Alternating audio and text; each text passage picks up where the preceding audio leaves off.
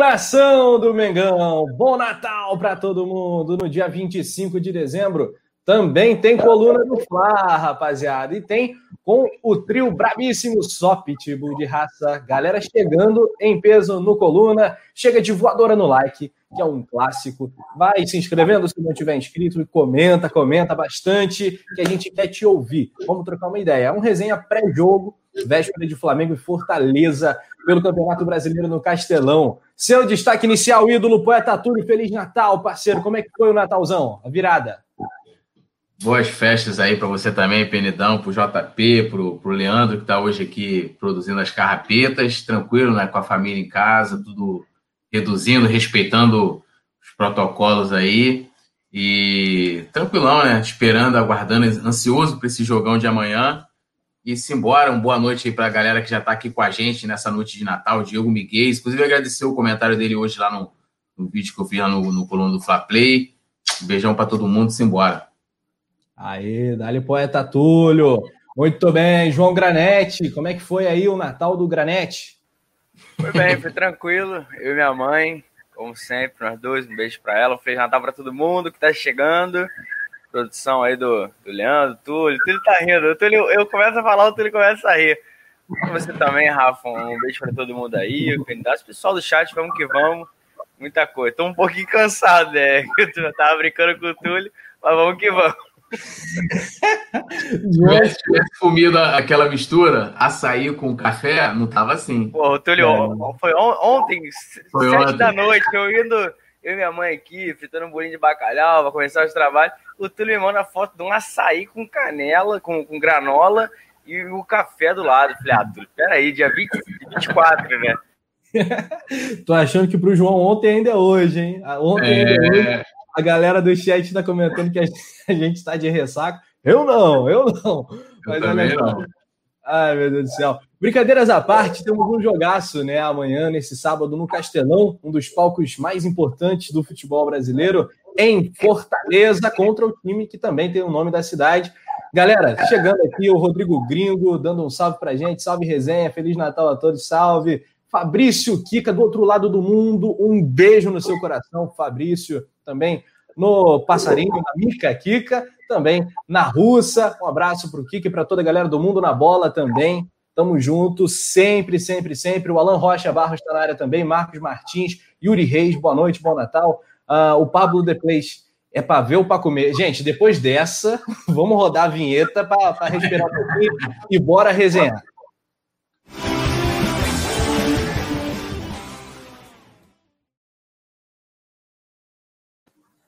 É para ver é para comer é forte, hein? 2021 já, parceiro. Que isso? Pelo amor de Deus, Túlio. Pô, é, inclusive ontem eu comi um pavê, né? Um pavê. É feito pela Duda, pá, o melhor que tem. E a galera tá apoiando aqui o. Aqui, ó, o Pedro Nero colocou. Aqui no Pará é açaí com charque. Eu não sei o que é o charque, mas beleza, tá tudo combinado, vamos embora. Bom, vamos que vamos, não tem mistério. A gente vai falar ó, sobre um monte de coisa além do jogo. Claro, o caso do Lincoln, será que ele vai para um time canadense? Será que ele vai para a segunda divisão da Inglaterra, Championship? No Mengão, tá difícil a coisa para ele. Se não tiver barca, vai ter pelo menos uma figura que em 2021 não deve, né, uma tendência, não é um fato ainda, mas não deve figurar mais no plantel do Flamengo. É, obrigado aí, o Marcos Pedra, melhor, as melhores resenhas aí, legal, um abraço. É, Felipe Raça Flash, Carne Seca, é. Túlio Poeta, e agora de Masterchef, vamos de açaí com café. Tá pegando, hein? Açaí com café tá Pô, pegando também. É a nova combinação no momento. Eu adoro açaí e café, nunca tomei junto, né? Vou fazer um teste qualquer dia desse em homenagem ao Poeta Túlio.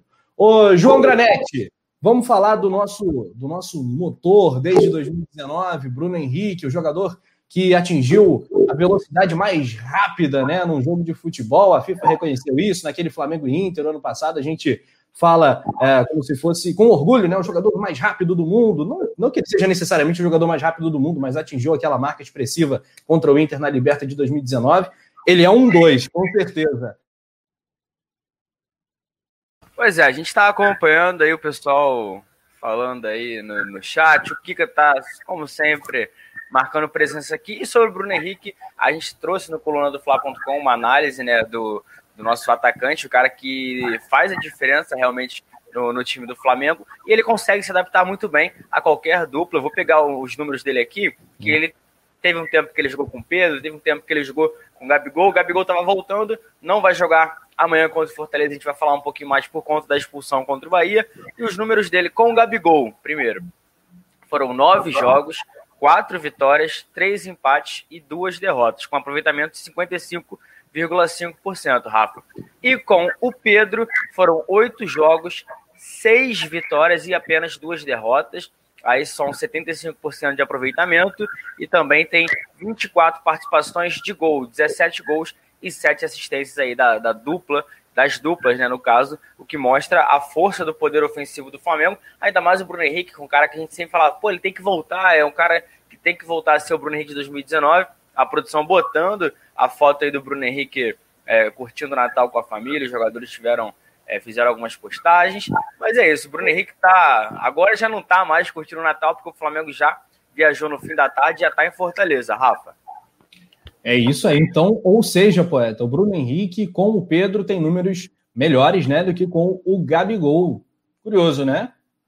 É, é, é, acho que isso também demandaria da gente analisar circunstâncias, né, em que né, esse ano teve muitos percalços, na verdade, e não dá para a gente é, dizer que, pô, a, a, dupla que foi ano passado, Gabigol e, e Bruno Henrique, não é que não sirva mais, mas que talvez esteja abaixo da Bruno Henrique e Pedro, né? É, acho que é, vale analisar alguns pontos. Os números do Pedro é, individualmente impressionam, é, é, porque ele jogou menos, né? Teve, foi menos titular do que o Gabigol, que é o dono da posição. Na minha opinião, os dois deveriam jogar juntos, e aí é um problema do Rogério. Mas realmente é interessante de que com o Pedro o, o, o Bruno Henrique tenha é, tenha números melhores, até porque o Pedro tem números melhores. O Pedro depende de menos tempo para poder fazer um gol, né, criar uma jogada né, de, de perigo para o adversário e tal. Então, claro que isso vai refletir em quem também atua com ele. Mas eu não, assim, não te faço. Acho que a gente é muito bem servido de poder ter pô, Bruno Henrique e Pedro, Bruno Henrique e Gabigol, ou ter Bruno Henrique, Pedro e Gabigol juntos, Bruno Henrique, Pedro, Gabigol, Arrascaeta, aí bota o Everton Ribeiro. É, é, é salutar isso. Acho que é, é, é muito bom. E, ó, antes de, de encerrar aqui, falaram que charque é carne seca, que o amigo Rafael Lima falou, e o Fabrício Kika tá trazendo uma outra coisa, que é lasanha de açaí. Essa aí é sinistra, pior do que lasanha, é, lasanha, pior do que açaí com café. Rapaz. Ô, Rafa, tem que é. chamar. Faz esse convite aí que eu tô vendo aqui. Ele, tô, tá, ele tá querendo. Tô mandando aqui no nosso chat privado. Fabrício, lança o link aí, entra com a gente, bora resenhar aqui dia 25 de dezembro. Aí eu já não sei se é dia 26, na Nova Zelândia é tudo diferente, mas já já chega aí se possível, se não der, não tem problema não. Mas a gente já marca aí para você entrar nessa live, pelo amor de Deus, o Juarez Flamengo aqui. Põe o Kika na live, Penida. Aí é com a produção. Produção, manda aí o link pro Kika se ele puder entrar, vai ser sensacional. Tem corintianos voando aqui na, na live, tentando, né? Não conseguiu, não, porque, pô, pelo amor de Deus, né?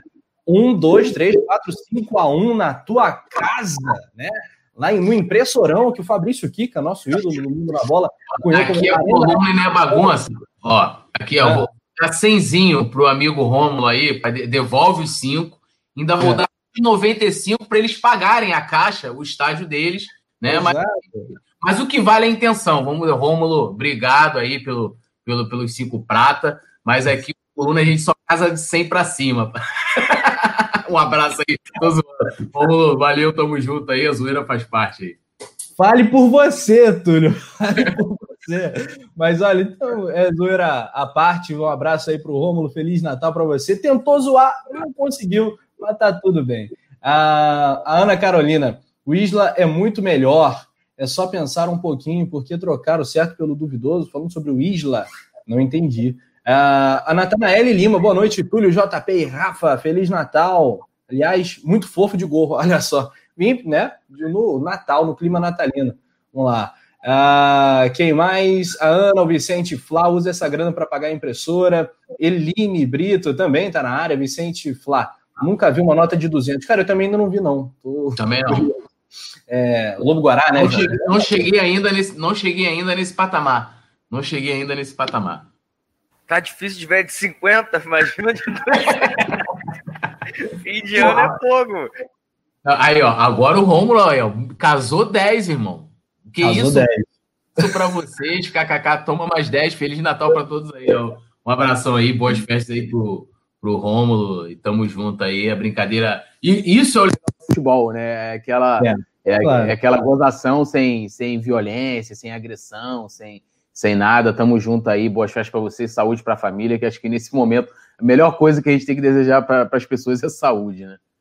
Tamo junto. Show de bola. Segundo turno tem mais Flamengo e Corinthians, agora no Maracanã. Já pode ir palpitando aí quanto é que vai ser. Ai, ai, ai. O Citael também tá na área. Fabrício Kika tá pedindo o link. Produção, vou te mandar o zap aqui do Kika. Aí Mandei para ele no WhatsApp aí já. Ah, mas show de bola. Então tá tudo certo. Já já o Kika vai entrar pra gente. É... Valmir Moreira Pinto, vocês não irão para Fortaleza? Cara, nesse período a gente não, não tem feito tantas viagens assim. Alguns jogos do JP foi, é, no jogo de Santos, um, mais alguns também. É, sempre possível. No jogo do Corinthians, o João estava lá também, a equipe do Coluna representada sempre, mas nem sempre dá, né? E como tá voltando a ter muito caso, está ficando uma situação mais delicada, ah, não é sempre que a gente vai conseguir estar tá em loco, mas sempre que possível estaremos e faz muita diferença, é muito melhor. De qualquer forma, a gente vai fazer aquela transmissão pé quente ah, para Flamengo Fortaleza nesse sábado, uma hora e meia, duas horas antes do começo do jogo, que é às sete. Então já às cinco tem coluna do Fla. Bom, Túlio Rodrigues, a gente estava falando de Gabigol, Bruno Henrique, Pedro. O, a gestão né, atual, ela gastou mais de 200 milhões de reais para ter esse trio, né? essas três peças, Bruno Henrique, Gabigol e Pedro. E é o tipo da coisa que nenhum outro clube do Brasil conseguiria. A gente está falando, zoando aqui o Corinthians. O Corinthians, muito estruturado, talvez conseguisse chegar nesse patamar de investimento. E eu não canso de frisar. Aquela entrevista icônica do Calil do Atlético Mineiro, em 2012, Flamengo se, ou 2013, 2014, o Flamengo se reestruturando, ele falou assim: Flamengo vai trazer um pato por ano. O Corinthians contratou Alexandre Pato por 40 milhões de reais. Então, o Flamengo gasta 80, 90, 100 milhões em jogador, né? São as exceções, são as maiores contratações da história do Flamengo e do futebol brasileiro. Mas é muito assustador esse potencial de, de, de investimento, né? A gente tem que ter sempre muito cuidado para não se deslumbrar, para não dar um passo é, além do que a gente consegue arcar. São três contratações que deram resultado. Seria uma tragédia financeira se não desse, né, Túlio? Mas foram tacadas brilhantes, golaços do Flamengo. É, não, eu acho que tem muitas. Ano, ano passado foram acertos, assim, se a gente for pegar o time inteiro, a espinha dorsal foi do que chegou em 2019, né? É, é, e assim, e são investimentos fortíssimos, né? É, lógico que não tinha ainda o Gabigol, porque o Gabigol a gente comprou em definitivo esse ano, mas, pô, é, é, um, é um poder de investimento e isso tudo se deve ao trabalho de reestruturação iniciado lá em 2013.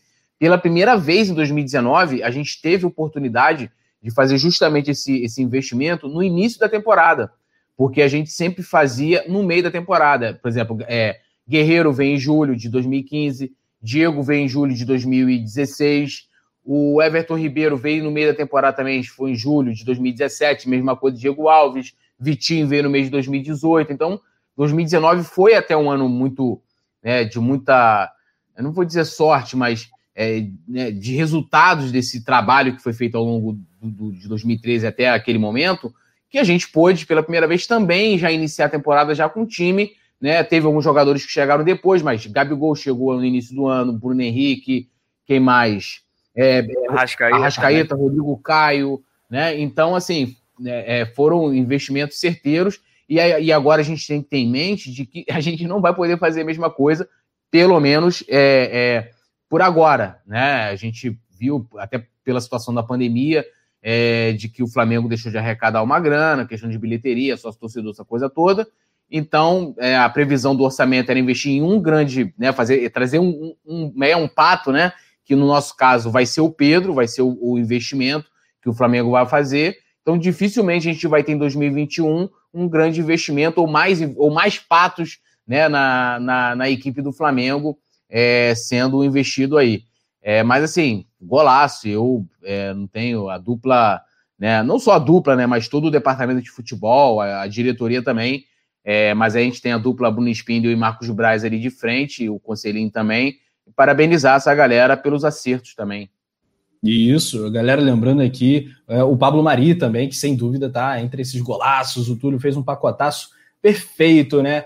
João, 2020 acabou, Uh, o Flamengo fez uma contratação né, na Bacia das Almas para base e tal, o Matheus Cunha, que era do São Paulo, né? Que teve passagens por seleção de base, enfim, um, um bom goleiro que o Flamengo já está pensando lá no futuro. Goleiro que passou pela Sub-17, está na Sub-20, tem 19, quase 20 anos. Eu acho que é a sombra do Neneca, podemos colocar assim, né? Uma contratação pontual, mas que vale o destaque.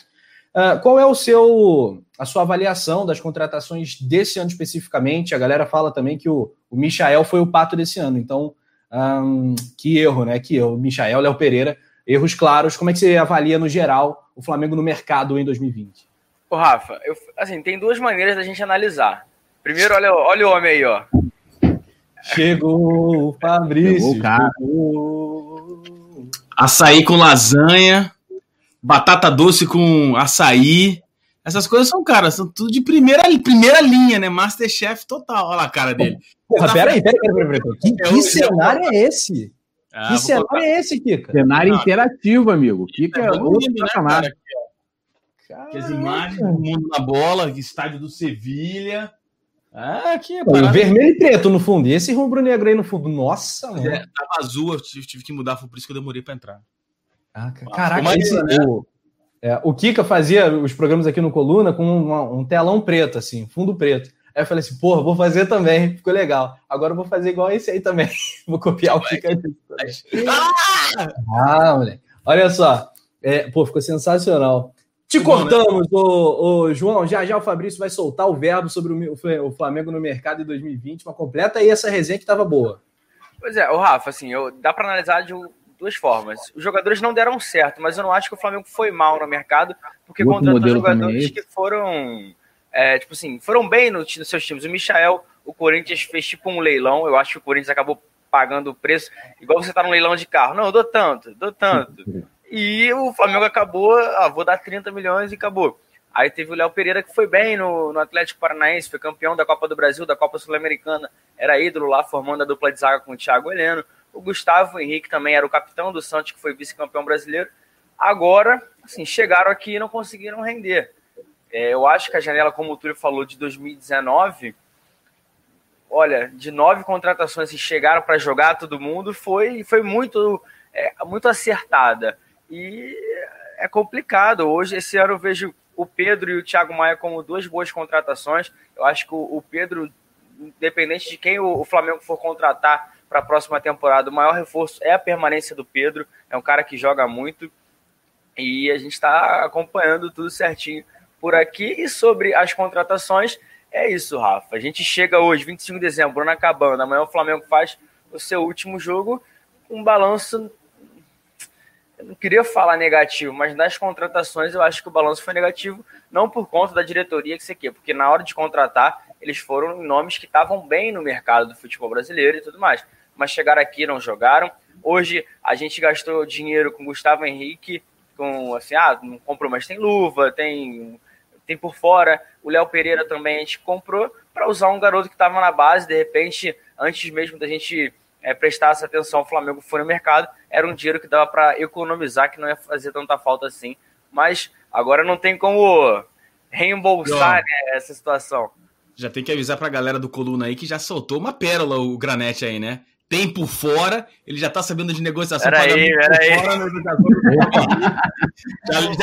Olha quem tá do o Dome, o Dome atrás do News. Aqui, cara, eu vou marcação total no Granete, cara. Não passa nada. Jogo, né, Esconde ah. Ele fala assim: não, essa aqui eu vou segurar para soltar no coluna do Fla.com. Aí chega é. na pelada, quer jogar no time do canal, né? Tá, tá é. nessa, João, né? Não, não pode é. isso, não. Tem que ser o time que o Simon não tá, pô. A gente tem que analisar e depois a gente vai Olha só, ô Fabrício, uma pergunta bem geral, tem a ver com isso que o João falou, mas nessa reta final de ano, que o ano, né, o calendário é um balizador, né? Às vezes as pessoas se apegam muito a isso. Mas vamos lá o que aconteceu de melhor e o que aconteceu de pior no Flamengo na temporada 2020, o planejamento do clube, o clube como um todo. O que, que você avalia de melhor e o que aconteceu de pior?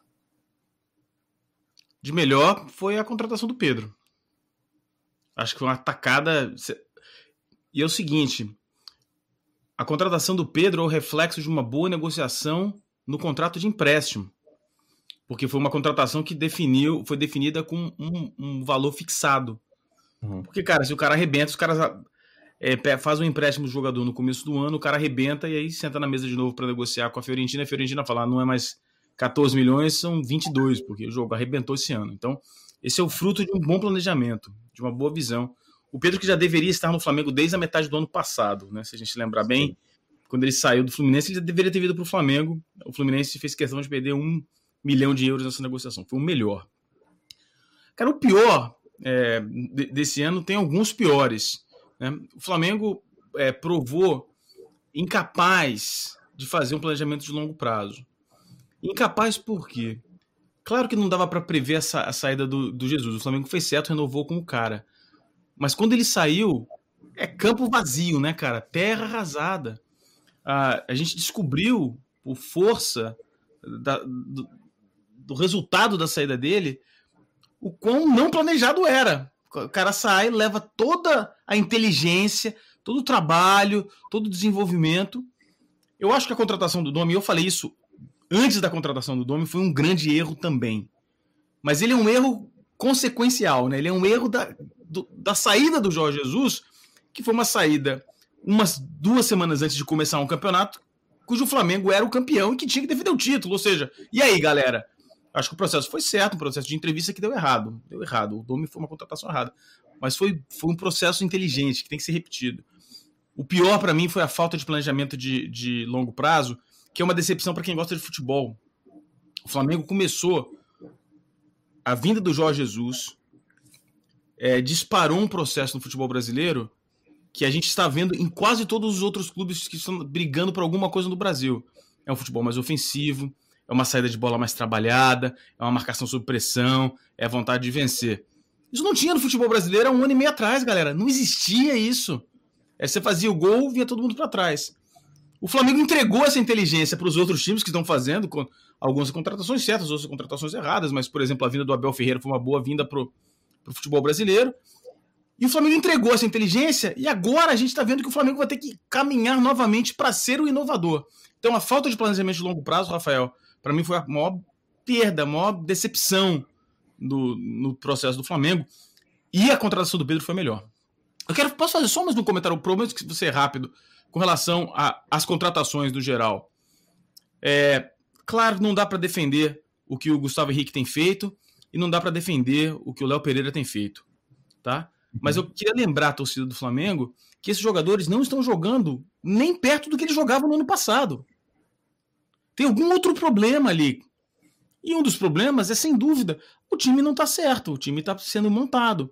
E a gente precisa lembrar que, mesmo dentro do elenco do Flamengo, nós tivemos no ano passado jogadores que eram execrados no começo do ano e que foram exaltados no final do ano porque entraram num, time que começou a jogar futebol de maneira mais correta, mais estruturada, mais taticamente organizada. Esses jogadores não estão jogando o que jogaram no ano passado. Estão muito abaixo. Então, é, é um erro na contratação? É um erro na contratação que foi acentuado, cat catalisado pela falta de organização desse projeto de longo prazo que não existia. Então, jogadores que sofrem, estão sofrendo, e a gente vai perder uma grana monstruosa pela saída desses jogadores do elenco, que vão ser vendidos mais barato quando saírem, né?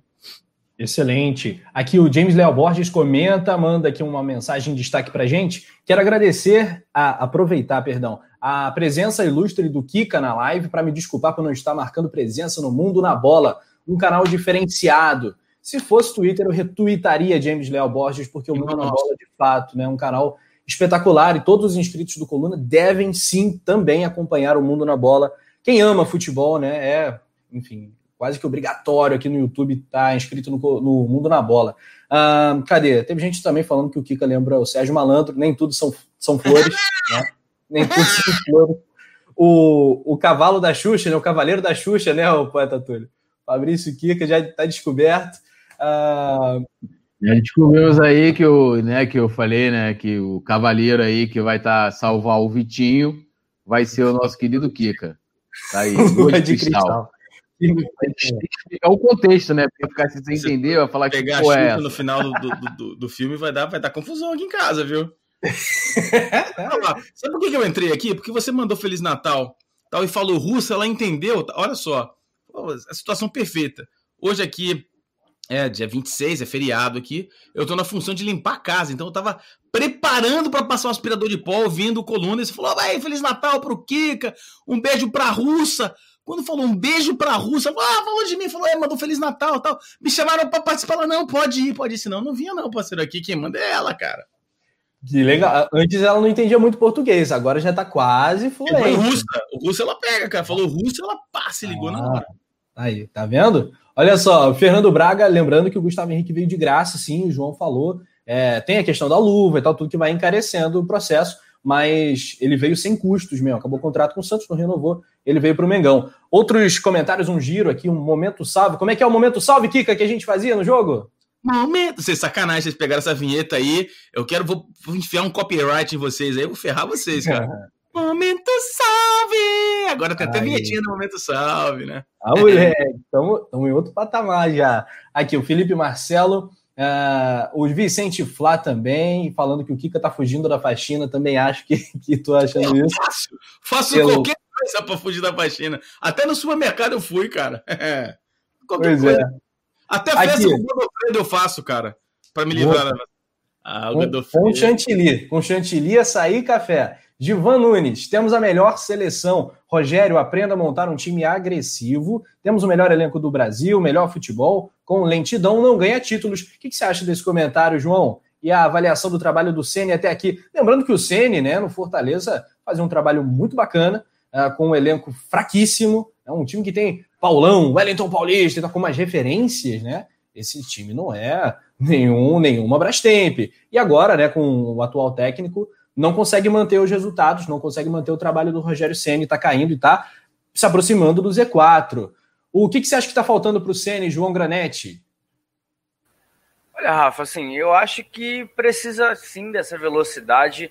É, eu vi algumas partidas do Flamengo, de repente, com, com um repertório muito escasso de jogadas ofensivas, por exemplo, como a gente tinha ano passado, que era uma movimentação incrível. Às vezes o Rascaeta jogava de falso 9, o Gabigol abria. Assim, a gente tá. Eu tô vendo o Flamengo com umas posições mais fixas. Mas também é, tem alguns jogos que. Uma coisa que tá, tem me irritado no Flamengo, não sei o pessoal do chat, o que vocês acham, que parece que o Flamengo só quer fazer golaço ou gol de dentro da área na minha opinião. O jogo contra o Racing foi uma coisa. Aquela cabeçada do Everton Ribeiro, que era para ele dar no gol, ele toca para o lado, ainda não desceu. Então acho que também tem culpa do jogador sim, só que foi o que o Kika falou. Ano passado o Arão comeu a bola porque ele jogou da maneira certa. Com o Abel, o Abel já botava o Arão quase de ponta para ficar fazendo tabela com o Rodinei para arrumar escanteio em jogadinha de linha de fundo.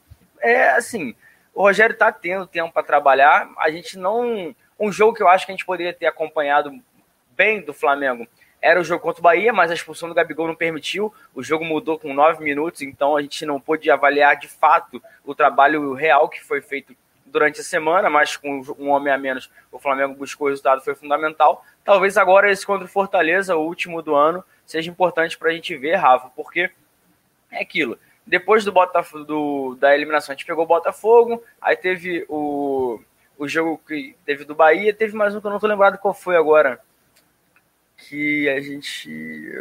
Foi Santos. o Santos. Santos Aí, tá, pegou o time reserva do Santos e foi o que a gente falou. A gente queria ver contra o Bahia se ia é, mudar alguma coisa. O Flamengo começou bem, deu. A gente na transmissão até tava, pô, hoje vai ser goleada, a expulsão acabou. Então agora a gente vai ter mais um tempinho, vamos analisar como vai ser contra o Fortaleza amanhã, que aí ele já teve bastante tempo para trabalhar, e depois disso vai ter mais ainda, porque depois de amanhã para e só volta no dia 6 de janeiro, quando o Flamengo volta para o Brasileirão para encarar o Fluminense.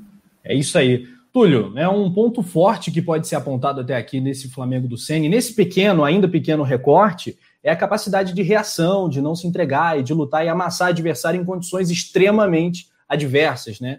É, quando você está sendo eliminado, quando você tem um jogador a menos e tal, essa capacidade de lutar, reagir e, e entregar, né? E fazer chegar aos gols. Agora, de fato, o jogo do Flamengo com o Ceni ainda é muito mais burocrático que o jogo do Jesus. Por mais que eles tenham semelhanças, o Ceni uh, se diga uh, bastante inspirado pelo trabalho do Mister. O que, que você acha que pega, o que, que você acha que falta para a gente chegar lá? Nesse nível de intensidade e menos burocracia para chegar ao gol adversário, e menos preciosismo também, como destacou o João.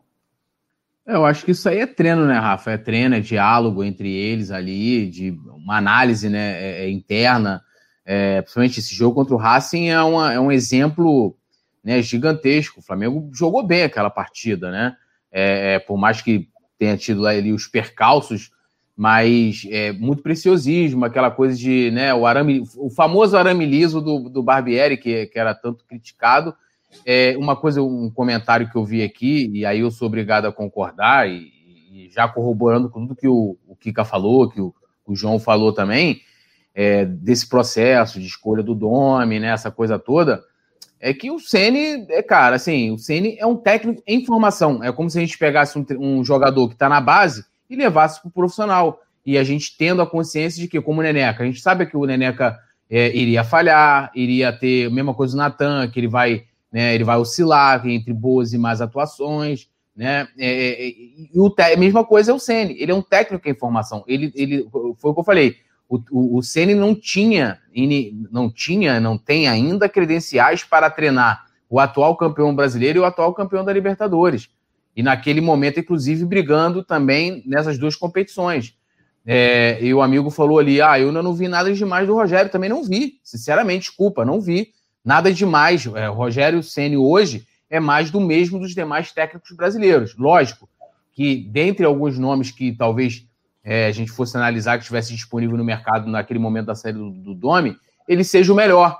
Né? Mas aí, voltando a esse processo até que o Kika falou, que eu, eu, achei aquilo do cacete, cara, uma iniciativa de, pô, não, vamos entrevistar, vamos conversar com, né, com os candidatos. Lógico que você tem uma questão ruim da, né, da, da, da, da mídia, né? Pô, é muito ruim, imagina, você pega um, um, grande treinador, principalmente da Europa, lá o cara, pô, tô sendo aqui, tô passando por uma seletiva, pô né? Tipo, uma coisa que não é muito comum. É, mas o Flamengo, no final desse processo, é, eu concordo com o Kika, escolheu errado. Não era o Domi também. O Domi também é um, era um treinador, é né, um treinador em formação. Né? O Domi é um treinador em formação. Ele, ele, depois do trabalho dele de auxiliar, ele não tinha ainda pego é, uma equipe do tamanho do Flamengo. Ele pegou lá o New York City, que, pô, não dá nem para comparar o tipo de cobrança lá e aqui. Né? Então, assim, é, é, é, eu acho que essa questão demanda treinamento, demanda identificação deles também, e aí é uma coisa que não tem como, a gente não sabe se isso. Bom, isso é muito perceptível aos nossos olhos. Eu espero que eles tenham identificado e deles conversarem. Falar, cara, teve até um jogo que a gente destacou isso, né? Em que o time começou a finalizar mais de fora da área, que era o último jogo contra o Bahia, por exemplo, o gol do Bruno Henrique foi uma finalização de longe, teoricamente. Uma coisa que, de repente, né, numa, sei lá, umas duas, três semanas atrás, ele iria talvez tentar ou fazer uma jogada individual para poder entrar dentro da área ou tocar para alguém, né? Mas a gente espera que talvez eles tenham identificado isso, conversado, o Rogério também treinado, que isso é muito importante, né? De você vai no treino, você cria ali entrosamento, né? Você aquela a, o tal do casa 1, casa 2, pula casa 3, aquela coisa que tinha lá com com o Jorge Jesus mas é, é, e diálogo também. Conversar, irmão, abriu, chuta, manda, senta, senta a mamona, como a gente fala lá. E os índices do Flamengo chutando fora da área são impressionantemente superiores aos dos outros times, só que o Flamengo chuta bem menos de fora que os outros também. Não sei se uma coisa justifica a outra, mas o fato é que o Flamengo deve chutar mais de fora da área porque tem bons chutadores, né? O Bruno Henrique fez um golaço de placa, né? Foi um golaço de placa. A produção lembra pra gente dedo no like, like, like, like, Leandro Martins nas carrapetas, como destacou o poeta, lembrando a nação, custa nada, dá aquele dedinho no like, que é super importante. O jogo de amanhã, né, galera? Falar, falar Flamengo Fortaleza é no Castelão. Fora de casa, o Flamengo rende mais do que dentro de casa no todo. Acho que o gramado do Maracanã é o grande culpado por isso e temos aí a lista de relacionados. Se o campeonato fosse apenas de visitantes, o Flamengo seria o líder. Então, o Flamengo joga muito bem fora de casa. Tomara que no Castelão a gente vença. Contra o Ceará, tomamos 2 a 0 Mas contra o Fortaleza, espero que a gente vença. Bruno Henrique, César Arrasca, Diego, Everton Ribeiro, Gabriel Batista, o goleiro, Gerson, Gustavo Henrique, Hugo, Isla, João Gomes, João Lucas, Léo Pereira, Mateuzinho, Natan, Pedro, Pepe, Rodrigo Caio, Ramon, Renê, Muniz, Vitinho e Arão são jogadores à disposição do técnico Rogério Ceni. João Granete, quem está faltando aí nessa lista? Tá, assim, tem gente faltando aí. Eu vou começar pelos suspensos que foram no último jogo. O Felipe Luiz tomou o terceiro cartão amarelo naquele lance que o juiz foi até vendo no VAR com o Ramires. O Gabigol foi expulso. O Diego Alves não está na lista porque é, sentiu dores musculares. O Michael também não, não foi nem relacionado, os dois já nem foram para Fortaleza. A gente tem, claro, o, o Thiago Maia. E novidades tem a volta do William Arão, Tem o Ramon, que estava no sub-20 ganhando algumas oportunidades com o Ceni para treinar, volta a ser relacionado. Quem também não está nessa lista, Rafa, Kika, Túlio, pessoal do chat, é o Tuller, né? Que a gente pode até comentar. O uhum. Tuller está ficando cada vez mais é, escanteado pelo técnico Rogério Senna. É um garoto que é, tinha. Eu não, não vejo ele atrás do, por exemplo, do, do Léo Pereira e do Gustavo Henrique. Não, não vejo ele tendo motivos para não ser relacionado. Ele se de repente é, faz um rodízio, porque o Senna só está levando quatro zagueiros. Mas, e olha, o Lincoln também não tá, a gente vai falar sobre ele. E é isso. Sem a, a presença do, do, Diego Alves, quem deve é, jogar é o Hugo. Então, sem maiores é, surpresas no sistema defensivo, a dúvida fica mais também é, no setor de meio campo de quem vai ser a dupla do Gerson. O Arão voltou para esse último jogo, viajou. O Diego também é, tá ali, no último jogo ficou no banco. E o Gomes foi o titular nos jogos contra o Santos e contra o Bahia. Essa talvez seja a principal dúvida do Rogério Senna, tendo em vista que lá na frente a dupla de ataque será Bruno Henrique e Pedro, a dupla que decidiu o jogo contra o Bahia com um jogo a menos, e o que a gente estava falando, eu vejo assim, ah, precisa treinar. O gol do Pedro de peito, pelo menos, mostrou que o time também não está totalmente perdido. Aquela jogada ali é, foi um escanteio curto, onde o Felipe Luiz fez a ultrapassagem depois, e foi o gol de Pedro, mas esses são os relacionados, o Rafa. Como você falou, é, o Flamengo está muito bem é, como visitante, vai jogar no Castelão. Ano passado a gente jogou lá e venceu com o gol do Reinier ali, que pessoal jogando bola no campo para tentar atrapalhar. As lembranças de lá são boas, então vamos acompanhar e ver. Essas são as opções do Rogério para amanhã. Lembrando que o jogo é 19 horas, a gente vai transmitir aqui no Coluna do Fly, então é muito importante todo mundo se inscrever no canal, ativar a notificação, deixar o like, fazer tudo que todo mundo já sabe, né não, Rafa? É isso aí, ô João. Ô, Kika, eu adoro te ouvir quando o papo é lateral esquerda, né? Porque Sacanagem, eu sabia. Eu sabia. O termo, cunhamos o termo Reneimar. É, e além disso, é, temos aí agora a ausência do Felipe Luiz suspenso, como o João destacou. Cara, eu quero te ouvir sobre o Felipe Luiz no momento dele, que eu acho que fisicamente uh, a ladeira tá, tá ladeira abaixo, o momento do nosso lateral esquerdo ainda não está muito legal. E eu não sei se ele vai conseguir voltar ao, ao nível de 2019, pelo menos. E, claro, o substituto, René, Ramon, faz esse pacotão aí da lateral esquerda, depois a gente ouve o Túlio. Não, não tem pacotão, não. O Ramon tem que jogar. É. O Ramon tem que jogar. É, tem característica diferente do René. É, o Ramon é um jogador em desenvolvimento, erra muito na recomposição. Erra demais na recomposição. É, um amigo meu, é, quando eu jogava bola, dizia que o cara é cego, na, é, cego na recomposição, o cara volta de olho fechado, que o cara não sabe para onde corre. E o René, é, por mais que a gente critique, eu sacaneio o René, etc, etc, o René tem uma coisa que é sensacional e que talvez seja uma das razões pelas quais a torcida ainda, uma parte da torcida ainda uhum. gosta dele, que é aquela recomposição milagrosa, né? O carrinho milagroso, né? O último carrinho, o último homem. Cara, todo jogo ele faz uma dessa, cara. Ele é o cara que tem essa leitura muito boa do último homem vai e faz essa cobertura perfeita. A cobertura que não é tão boa quando ele está na intermediária, né? Mas lá no último, último homem, último recurso, ele vira e mexe, ele faz isso.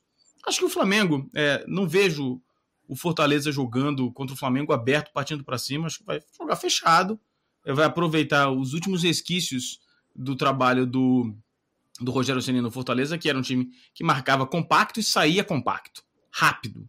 Né? Foi, uhum o time está caindo na, na, na, tabela, mas é um time que qualitativamente é um time muito fraco. Muito, pouco, muito poucos bons jogadores. São todos muito medianos e fracos. E era um time que deveria estar brigando até lá embaixo na tabela. O trabalho do, do Sene, e eu concordo inteiramente com o Túlio, não tiro uma vírgula do que ele falou. Não dá, não vemos nada de extraordinário no trabalho do Rogério ainda. É um trabalho talvez acima da média do futebol brasileiro. Ponto. Não tem nada mais que isso ainda é injusto fazer um raio-x agora, porque o que a gente viu, o nosso parâmetro ainda é o parâmetro do, do, Jorge Jesus, que é um parâmetro fora de qualquer curva. Aquilo não acontece nem com o próprio Jesus, como vê-se no Benfica. Aquilo foi uma, o alinhamento Saturno-Júpiter aconteceu no ano passado para o Flamengo. Temos que esperar um pouco mais. Eu acho que o caso da lateral esquerda, para mim, é emblemático. O Rogério Ceni, uma das coisas que ele precisa evoluir é nessa leitura da diferença dos jogadores. O Ramon, por exemplo, é um jogador que tem que ficar no banco com mais frequência. Por quê? Porque ele vai mudar a característica do jogo. Ele vai virar um ala, ele vai virar um ponto esquerda, ele é um cara mais agudo. O René é o cara mais defensivo.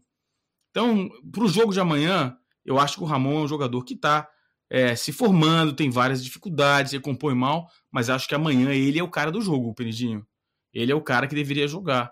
Uh, e o René numa situação mais defensiva, num jogo mais complicado, num jogo que a gente possa precise soltar o Gerson e o Arão mais à frente, fazer uma marcação mais pressão. No time jogar compacto atrás, como vai ser o Fortaleza, a gente precisa de um cara mais aberto, mais efetivo. Eu iria com o Ramon. Pois é, cara, eu, eu vou ser mais incisivo até que você quando se referiu ao time do Fortaleza. Para mim, é, se não for o pior, tá entre os três piores elencos do campeonato. E ainda assim, com o, trabalho do Rogério, que no Fortaleza, assim, foi um bom trabalho, é, conseguiu se afastar do Z4. Agora não atinge os resultados. Talvez um dos bons jogadores seja exatamente o Yuri César, que é do Flamengo. Né? É do Flamengo e não joga por questão contratual. Ô, Túlio, tem algumas perguntas aqui do chat que eu separei para você e uma delas envolve é, aqui, do Daniel Ribeiro. Seria um absurdo pedir o Vitinho de titular no lugar do Everton Ribeiro? Essa é uma. E a outra, claro, sobre a volância, já que o Arão, é, termo que o Kika adora, já que o Arão é, ficou esse tempo de molho, e o João Gomes andou jogando, a galera elogiou, a galera gosta do Cria. Como é que a gente resolve esse momento do Everton Ribeiro e essa interrogação no, no primeiro homem de meio campo? É, vamos lá, até para aproveitar, eu, eu, fiz a, eu sempre faço, na verdade, essa crítica ao Rogério, mas não é, é querendo que ele saia, que o Rogério tem que ser demitido, nada disso, gente. Então, assim, eu acho que a crítica é pertinente da gente falar que da escolha, do trabalho. O Rogério tem nove jogos pelo Flamengo, está em evolução, e vamos aguardar que ele consiga é, é, colher os louros dessa evolução, como ele ainda está nesse processo, no Flamengo, né? Já que ele está no Flamengo. É, primeiro, sobre R Vitinho, não, cara, eu entro, entrar com Everton Ribeiro. Acho que não, pô, nem dá, né? O Vitinho, beleza, entrou no último jogo, fez o gol e tal, mas entrar com o Everton Ribeiro, apesar de não estar tá bem, inclusive foi tema do meu vídeo de ontem, né, no, no, no, no coluna do Fla Play, que inclusive convido vocês depois lá assistirem, é, de que justamente dessa má fase do Everton Ribeiro depois que ele voltou da seleção, né? Ele teve um grande período esse ano que a gente até brincava, né? Falava, Rafa, tem que chamar na hora do gol. O mágico tem nome, né? Que o Rafa fala, o brabo tem nome, é o mágico tem nome. E depois o Everton caiu absurdamente. Mas eu entraria com o Everton. Sobre a volância, é, se o Arão puder jogar, né? Tiver bem fisicamente, jogar os 90 minutos, já tem que entrar com ele, porque ele é o titular, né? E quantas vezes mais o Rogério puder colocar os mesmos jogadores, puder repetir, é melhor. Acho que até a melhora de alguns, individualmente de alguns jogadores, é, se dá isso, né? A gente vem conseguindo ter os principais, é, os melhores jogadores do elenco juntos ao mesmo tempo, coisa que o Domi praticamente não teve na, na, na, na sua passagem. Teve Covid, lesão, convocação, essa série de coisas, tudo ao mesmo tempo. É, mas assim, se for do contrário, aí sim eu entraria com o João Gomes, que jogou bem, né? O moleque tem é, o que mais me chama a atenção no João Gomes é a personalidade dele, né? Ele não tem medo, ele é ousado, ele, ele vai, ele domina mesmo, ele parte pro drible, ele, entendeu? O moleque tem futuro gigantesco aí, eu espero que com grandes frutos no Flamengo. Muito bem. Aqui, ó, o Flávio ah. Santos falou: coisa boa ver o Xixa de volta a uma live do Coluna. Cara, tem tantas formas de escrever. a minha preferida é Kiko. Ainda é Kiko. Cai, cai, caô. Cai, caô. É. Aproveitar também. É que eu não, que eu jabá completo, rapidinho. Lá no coluna do Fla Play tem vídeo hoje. Antes da semana, ah, Natal, véspera de feriado. Não tem essa. Vídeo todo dia. Hoje eu tô lá. Ontem foi o tema foi Everton Ribeiro, mas hoje é o tema, é, é, é a contraditória o posicionamento do Bahia aí nessa questão toda. Eu coloco os pingos nos is, né? Porque eles estão tentando criar uma narrativa errada para o caso, né? O caso não é. A, a, denúncia não parte da cena que foi vista com o Bruno Henrique, mas sim do que aconteceu com o Gerson, né? Então eles estão querendo mudar isso. Dali eles tiraram que, como o Ramires, naquele lance, dentro do laudo deles, né? Não foi racista, então tá tudo certo, vamos reintegrar o jogador. O Bahia o, o Bahia decreta, né? Ele pune, ele absolve, ele é o tribunal. Então, estou falando tudo isso lá com detalhes, corre lá depois do resenha, né? E se inscreva também, tá chegando a 6 mil inscritos lá já, tudo nosso e nada deles. É, essa situação tão complicada. Já já a gente pode até ouvir o Kika, que a gente não ouviu, sobre esse episódio, né? É, só destacar alguns recados, a galera ficou furiosa com o Daniel Ribeiro, que falou o nome do Vitinho. Vitinho, que agora tá com um pouquinho mais de moral, né? Até mudou de cabelo após aquele gol miraculoso, sensacional, que fez. Agora tá com aquele cabelo Pivete, né? É o Lourinho Pivete. Exato, Lourinho Pivete, gostei. É, pro narrador é uma delícia quando o cara mete o cabelo desse, né? Pra identificar. Que nem o Arão, adoro quando o Arão joga. Quando o Arão joga é sempre bom, tu nunca vai perder o gol do cara, né? Tu sempre vai ver que é o Arão. É, a galera perguntando o nome do canal do Túlio. Então, o canal que o Túlio citou é o Coluna do Fla Play, que é um braço do Coluna do Fla com conteúdos exclusivos. O Túlio também tem o seu canal, que é o canal Ser Flamengo. Então, digita Ser Flamengo, que você vai ver os conteúdos do poeta Túlio, a última entrevista sobre o orçamento do Flamengo com o Walter Monteiro. Walter Monteiro, né, Túlio? Imperdível, espetacular, recomendo muito. Uh, outros comentários aqui, o João Nunes, Vitinho é fraco já esqueceram um tanto de gol que ele já perdeu? ele está tentando se reencontrar, né? Reencontrar, né, João? O Valni Alisson. O Flamengo joga melhor fora de casa por causa do gramado do Maracanã. Eu acho que esse é um componente importante que a gente não pode perder de vista. Não sei se é isso. Uh, teve uma aqui boa que eu vou passar para o João. Gostaria de saber, pergunta do Givan Nunes, hein, João? Gostaria de saber se vocês concordam com as substituições uh, de, de, às vezes, quase sempre no meio do segundo tempo, é, Arrascaeta, Everton Ribeiro e Bruno Henrique, porque eles são referência em passes. No último jogo, né, no último jogo contra o Bahia, saíram Pedro, Vitinho e Diego. Né? Mas teve um jogador expulso que muda completamente o cenário, né, a discussão. João, por que, que sempre o Arrascaeta é o primeiro a deixar o campo? Ele tá, ele tá chateado com essa situação? Como você vê essa relação aí, Rogério Senna, Arrascaeta? O que, que tá rolando? Então, né, a situação é ele tirou o jogo contra o Racing, foi assim, assim é, na expulsão do Rodrigo Caio. Ele tem costumado fazer isso. A gente sempre pergunta às vezes, pô, por que, que ele não tira o Ribeiro, não sei o quê. E o Rogério Ceni depois do jogo contra o Bahia até explicou, disse que o Arrascaeta obviamente fica chateado, mas eles conversam, não tem nenhum tipo de rixa. Falou também que a postura do Everton Ribeiro é, é mais tranquila, que o Everton Ribeiro entende mais, diferente do Arrascaeta só que eu não concordo. É, tanto o Everton Ribeiro quanto o Arrascaeta, se não tiverem é, sentindo alguma coisa, se der para jogar, eu acho que tem que deixar em campo, porque a gente sabe que são jogadores que não vão ter aquela intensidade de 90 minutos. Mas em um passe ou outro, eles conseguem quebrar a linha e, e o jogo que está complicado pode acabar tendo essa mudança. O Arrascaeta, eu acho ainda mais do que o Everton Ribeiro. Eu gosto muito do Everton Ribeiro, já falei para todo mundo, para mim é o melhor do elenco do Flamengo, mas em termos de quebrar a linha, de tentar arriscar o passo, o Arrasqueta é o melhor que tem no Brasil, não digo nem no, só no Flamengo. E o Rogério está tentando ajeitar isso, Rafa, mas eu não sei se é a melhor forma de, de tentar. Eu acho que tem outras opções, algumas mudanças eu não concordei ainda sobre o jogo contra o Racing. Ele botou lá o Gomes, entendeu? Ele tirou. A gente teve um momento que no finzinho o Flamengo precisando do gol, o gol veio, não tô falando. É, o pessoal esquece. Mas o Flamengo não tinha homem de meio campo. Tinha, meio campo tinha porque eu tinha os volantes. Não tinha um armador. Tava com quatro atacantes, dois volantes, todo mundo na zaga e, enfim. Então, ainda tá se encaixando, eu não concordo, não sei. Mas quer falar aqui, cara? Eu quero. Um, eu vou falar do Rogério Senna e da substituição do Everton Ribeiro. Para mim, o maior, é, o maior flagrante da falta de experiência do Rogério Senna é a incapacidade que ele tem de fazer boas mudanças durante o jogo. Ele erra quase tudo. Então, dificuldade imensa de se acalmar, porque ele deve enxergar o jogo melhor do que eu de fora. Mas ele, ele deve ficar tão empolgado no jogo e tão tenso que ele não consegue fazer a leitura certa do jogo e fazer as substituições. E erra sistematicamente. Alguns erros, para mim, é, são inaceitáveis. Por exemplo, o Flamengo no jogo contra o, os dois jogos contra o Racing ficou sem um zagueiro na minha cartilha de futebol, e aí, o Penidinho, você pode até perguntar pro Penidão, porque o Penidão, uma vez, há muitos anos atrás, comentou disso no jogo do Flamengo, quando o Flamengo perdeu um, um zagueiro, e o Penidão, me lembro da fala do Penidão falando: Ih, vai ficar só com o zagueiro? Tem que mexer, Zagalo. Era o Zagalo técnico. Já para não ficar com o zagueiro. Na, na Bíblia de quem é boleiro, jogou futebol, você não joga com um zagueiro só. E sistematicamente o Flamengo tinha um zagueiro expulso e ficava só com o zagueiro. Enfim, um dos erros dele. Agora, com relação ao Everton Ribeiro e o Arrascaeta, é o seguinte: Os dois jogadores voltam para fazer recomposição de marcação. O Arrascaeta ocupa espaço. O Everton Ribeiro dá combate. Essa é a diferença. Então, quando você precisa de um, de um, de um posicionamento do time ocupando o espaço, mas o outro time, o time adversário, é incapaz de, de se aproximar das linhas para um combate homem a homem, dá para ficar com a Rascaeta e aí você tira o Everton Ribeiro.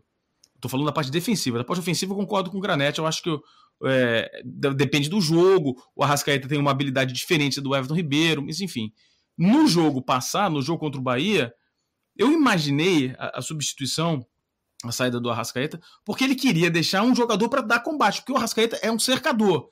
Você viu, é, claro que, ah, mas o Arrascaeta deu aquele combate, aquele carrinho na final do Libertadores. Claro, ele dá o combate eventualmente. O Everton Ribeiro é muito mais ativo no processo de dar o combate. Ele é um jogador que se oferece mais, talvez pela origem como lateral esquerdo, não sei. Mas ele é um jogador que dá um pouco mais de combate. Os dois recompõem mais. O Everton Ribeiro dá mais combate. Então eu imagino que a saída frequente do Arrascaeta em detrimento do Everton Ribeiro é pela manutenção de um jogador que dê mais combate do que o Arrascaeta. Então peço aos amigos do canal que analisem, prestem atenção na diferença do combate do Arrascaeta para o combate do Everton Ribeiro. A única justificativa que eu consigo é, encontrar para manutenção do Everton Ribeiro jogando muito mal no campo e a saída do Arrascaeta. É a única coisa que eu consegui pensar. Pois é. é eu vou fazer um contraponto nisso aí que o Kika está falando. Porque, assim, por exemplo, no jogo contra o, o, o Fortaleza, contra o Bahia, desculpa, a gente está precisando vencer. Se, pô, você tá, tá precisando vencer, tá perdendo e tal. E aí, pô, beleza, eu concordo com essa observação é, é de que ah, o Everton Ribeiro possa ser o jogador mais combativo do que o Arrascaeta, mas, pô, você tá precisando vencer. Aí você tira um jogador que, pô, já tinha colocado dois companheiros na cara do gol, né, pra, pra, pra deixar um jogador que faz o combate, e o Bahia a gente sabe, né, eu não vou nem mais dizer com todo respeito ao Bahia, aquele time lá do, do Bahia, é inferior ao Flamengo em, em todos os aspectos, né, acho que ninguém esperava até o, é, o, o né, a história do jogo, como ela se, se desenhou, de pô, a gente tomar uma virada dos caras e 3 a 2 e tal, ter o, Gabigol expulso aos 10 minutos. Né? Ah, eu acho que, tipo assim, ele tá sendo meio que covarde, né? Ali, pô, você tá precisando vencer, né? E você mantém um jogador que você vê que não tá bem ofensivamente, né? E aí, considerando essa, essa observação que você, que você fez, e tira o, o outro que, pô, o cara com jogando bem, né? Ele coloca lá o jogador, os seus companheiros na cara do gol. É um cara que numa jogada ali pode até ter apagadinho numa partida, mas no lance pode fazer diferença. E ele, né, mas. Eu não estou justificando, não, hein, Túlio? Não estou dizendo que está certo, não. Não, não eu, tô só, eu tô só analisando é, dentro desse, desse contexto. É, tipo, eu acho que é hoje. ver como é que ele, como é que ele pode estar olhando as partidas, né? Você até deixou claro, ó, eu, a única. É, é a única a única decisão justificável, né, a única visão, né, é, é, argumento justificável seria esse, para ele ter tirado a Rascaeta e mantido o Everton Ribeiro por mais tempo, que não que não estava bem naquela partida. Ele mexe muito mal no time. Sim. Ô, Túlio, no último jogo, só para claro. para completar o que que tá aí, uma coisa que eu sempre falo, não sei se você quiser comentar também, eu vejo também assim, ah, os jogadores dessa forma eles eu não consigo ver jogadores pressionados com o banco. Tirando o Pedro e o Thiago Maia, ninguém faz sombra. É, eu, já é uma coisa que eu sempre repeti aqui, e eu acho que na hora de mexer, é por isso que a gente sente tanto. O Rogério é, não, não, mantém mais o nível, na minha opinião, porque você tira o Bruno Henrique você bota o Michael. Perde muito. Porque o Michael, para mim, assim, não dá, fez um bom campeonato no passado, mas é igual o que o Kika falou assim: ah, o René, o René não vai fazer a sombra no Felipe Luiz nunca. O Mateuzinho não faz uma sombra para o Isla.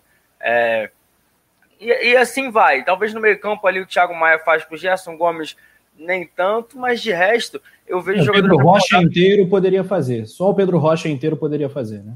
Talvez, é, talvez, mas é, aí é um caso que a gente também não consegue. Então, não digo nem isso, mas, por exemplo, quem que ameaça ali a posição do Ribeiro e do Arrascaeta? O Vitinho?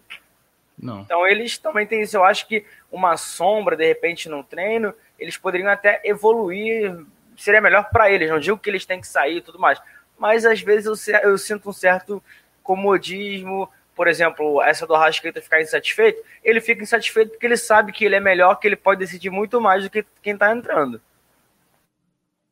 Fala aí, Kika. Eu concordo. Eu, eu, a questão do, da sombra é uma coisa que a gente. Eu concordo na teoria, na prática a gente precisa entender como o elenco funciona, cara. Como é a dinâmica dentro do elenco. Porque no passado, todos esses jogadores que você citou, nenhum desses tinha sombra também. E voaram no ano passado. Uh, o que eu acho é que depende muito da atitude do treinador para o jogador. Como você se manifesta na sua vontade de jogar. Agora, é, se isso acontece, eh, Granete, se isso estiver acontecendo, isso tem que ser um problema menor, cara.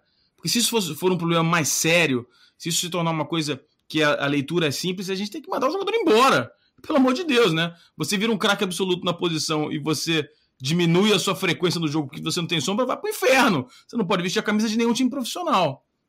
E aí, é, é o que eu falo. A postura de um jogador de futebol profissional é diferente de um peladeiro de final de semana. O cara tem que entrar todo jogo, a obrigação dele é uma, não é jogar bem. A obrigação do cara é jogar 100% os, todo, todos os jogos. Essa é a diferença. Entendeu? Um dia que você tá com dor de cabeça, tá com dor de dente, né? Sei lá, tá com o cotovelo inchado, você vai lá e joga meio devagar, tá? Hoje eu vou jogar de zagueiro, porque, pô, o cara não, o cara tem que chegar e tem que ser 100% o tempo todo. E o cara é aquilo. O, e aí eu vejo, por exemplo, o Gabigol me parece um jogador assim. É um jogador que quer sempre, meu, trucidar o adversário. Tem outros no Brasil que são assim também. Não é só uma, uma característica do Gabigol.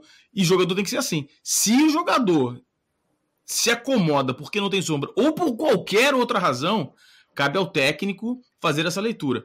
E aí tem um detalhe. Se você tiver certo, Granete, que pode estar, né? É como você estava certo na escolha da marca do chantilly, essas coisas que você é expert no assunto. É, mas se você tiver razão, tiver certo com relação a isso, é, é mais um problema da falta de experiência do nosso técnico. Um técnico não consegue fazer essa leitura. Pô, o cara tá acomodado, sabe que vai jogar. Isso aí é um, eu não sei se eu consigo fazer essa leitura se fosse o técnico, entendeu? Mas se você tiver certo, cara, é, é triste. É triste. Pode ser, pode. Na teoria você tá certo. Na prática não deveria ser assim, né, cara? Pois é, cara, é o tal do jogo de xadrez e o Rogério Ceni não tem sido lá um grande enxadrista pelo Mengão. O Alexandre Rabelo, uh, que é membro do Clube Coluna do Fla, né, tem o link na descrição para quem quiser fazer parte, uma série de benefícios, vale muito a pena ser membro do clube do canal. Comenta o seguinte, antes da escalação, ele fala: o Arrascaeta está jogando fora de posição, o espaço que ele ocupava, o Felipe Luiz está infiltrando pela meia esquerda. Isso tira o Arrascaeta do jogo. Uma visão do Alexandre Rabelo que o poeta Túlio, não sei se você concorda, o que, que tu acha dessa colocação? Será que essas é, aparições do Felipe Luiz por esse setor do campo têm atrapalhado a Arrascaeta em em algum aspecto? Não, eu, eu discordo disso. Acho que, é, inclusive, o Felipe é uma, é uma característica, inclusive, né, é, do Felipe Luiz ir lá na frente e, e, pô, várias quantas partidas a gente vê ali em que gols saíram pela esquerda entre tabela do, do Felipe Luiz com a Rascaeta, Felipe Luiz com o Bruno Henrique, que é uma coisa que o René não consegue fazer. Né? As boas jogadas, às vezes, que o René consegue, teve até um jogo que a gente até brincou, né? E o cruzamento foi do René, não sei o quê, que ele conseguiu ir lá na frente é quando ele consegue acertar essa tabela, acertar uma jogada. E o Ramon, né, e até corroborando com o que o Kika observou é, ainda no início, de que o Ramon tem essas características do, do Felipe Luiz, de ir à frente, de apoiar, de chegar, de tabelar e tal. E assim, se o, o Rogério optar é, é, pelo Ramon, e a gente chegou também a debater isso aqui algumas vezes, ele não perde muito essa característica. Com o René, ele já perde, por mais que possa ganhar ofensiva, é, defensivamente, de ter, né, o tal do carrinho, né, que é aquele velho carrinho de, que joga para torcida e tal, aquela coisa toda, mas lá na frente você perde, né? Eu lembro, não sei se vocês lembram que uma vez o, o Lomba, que era vice de futebol, até foi muito polêmico, apesar de ter sido do outro lado, em que ele falou que, justificando a renovação do Rodinei até 2022, ele falou, ah, não, o Rodinei ajuda a, a, é, com que o, o, o rendimento do Everton aumente, né? Por quê? Porque o Flamengo sempre jogou ali com os, com os laterais, né? Junto com, com, teoricamente, os pontas ali. Então, eu não vejo problema nenhum, cara. Eu acho que, pelo contrário, tá? É, é, acrescenta demais ao time dizer que a produção aqui do Leandro, ó, todos os jogadores aí com. Eu quero ver como é que vai ser do ano novo, como é que vai inventar aí, porque, meu irmão, outro não, patamar. E olha, e olha a barba do Rogério Ceni. Olha, olha o Rogério Ceni, gente.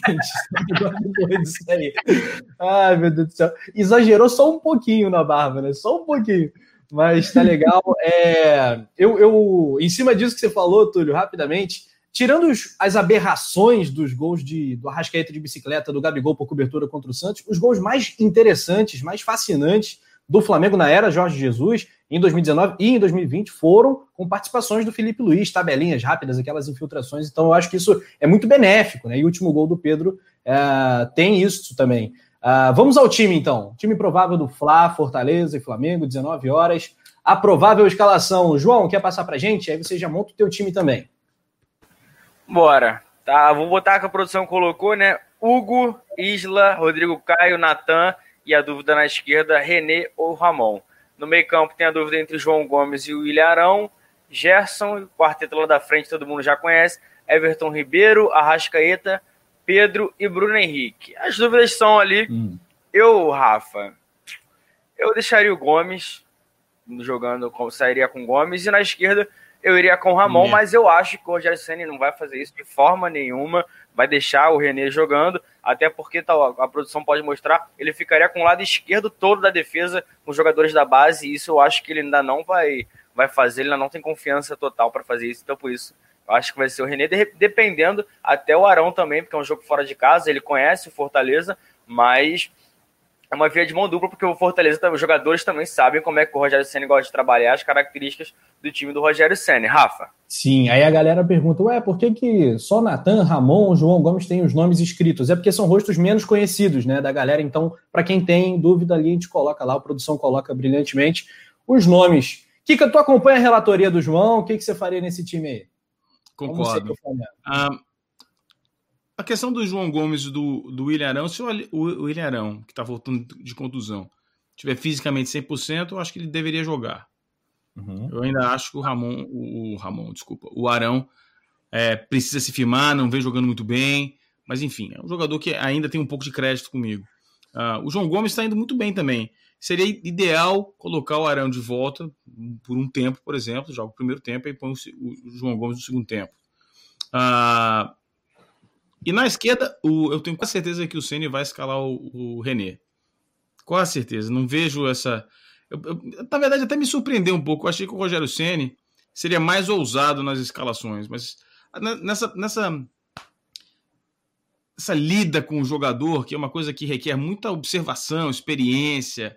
É, eu acho que ele optou por uma maneira mais conservadora, de ter os, os jogadores mais referências no elenco mais próximos, e aí passa por é, escalar os jogadores mais tradicionais, digamos assim, né? Então eu acho que ele deve ir com o René. Eu não vi nenhuma. Difícil ele armar uma surpresa nesse sentido.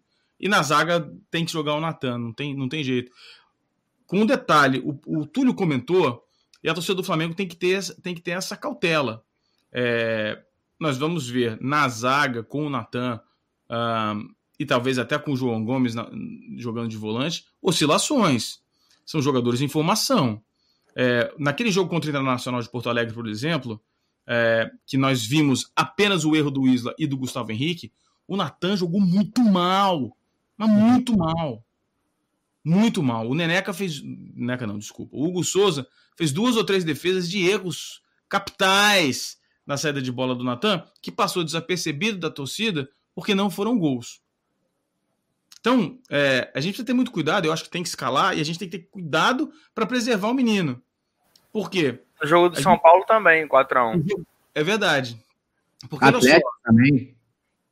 Pelo seguinte, é claro que a gente quer formar craques todos os anos, extraordinários todos os anos.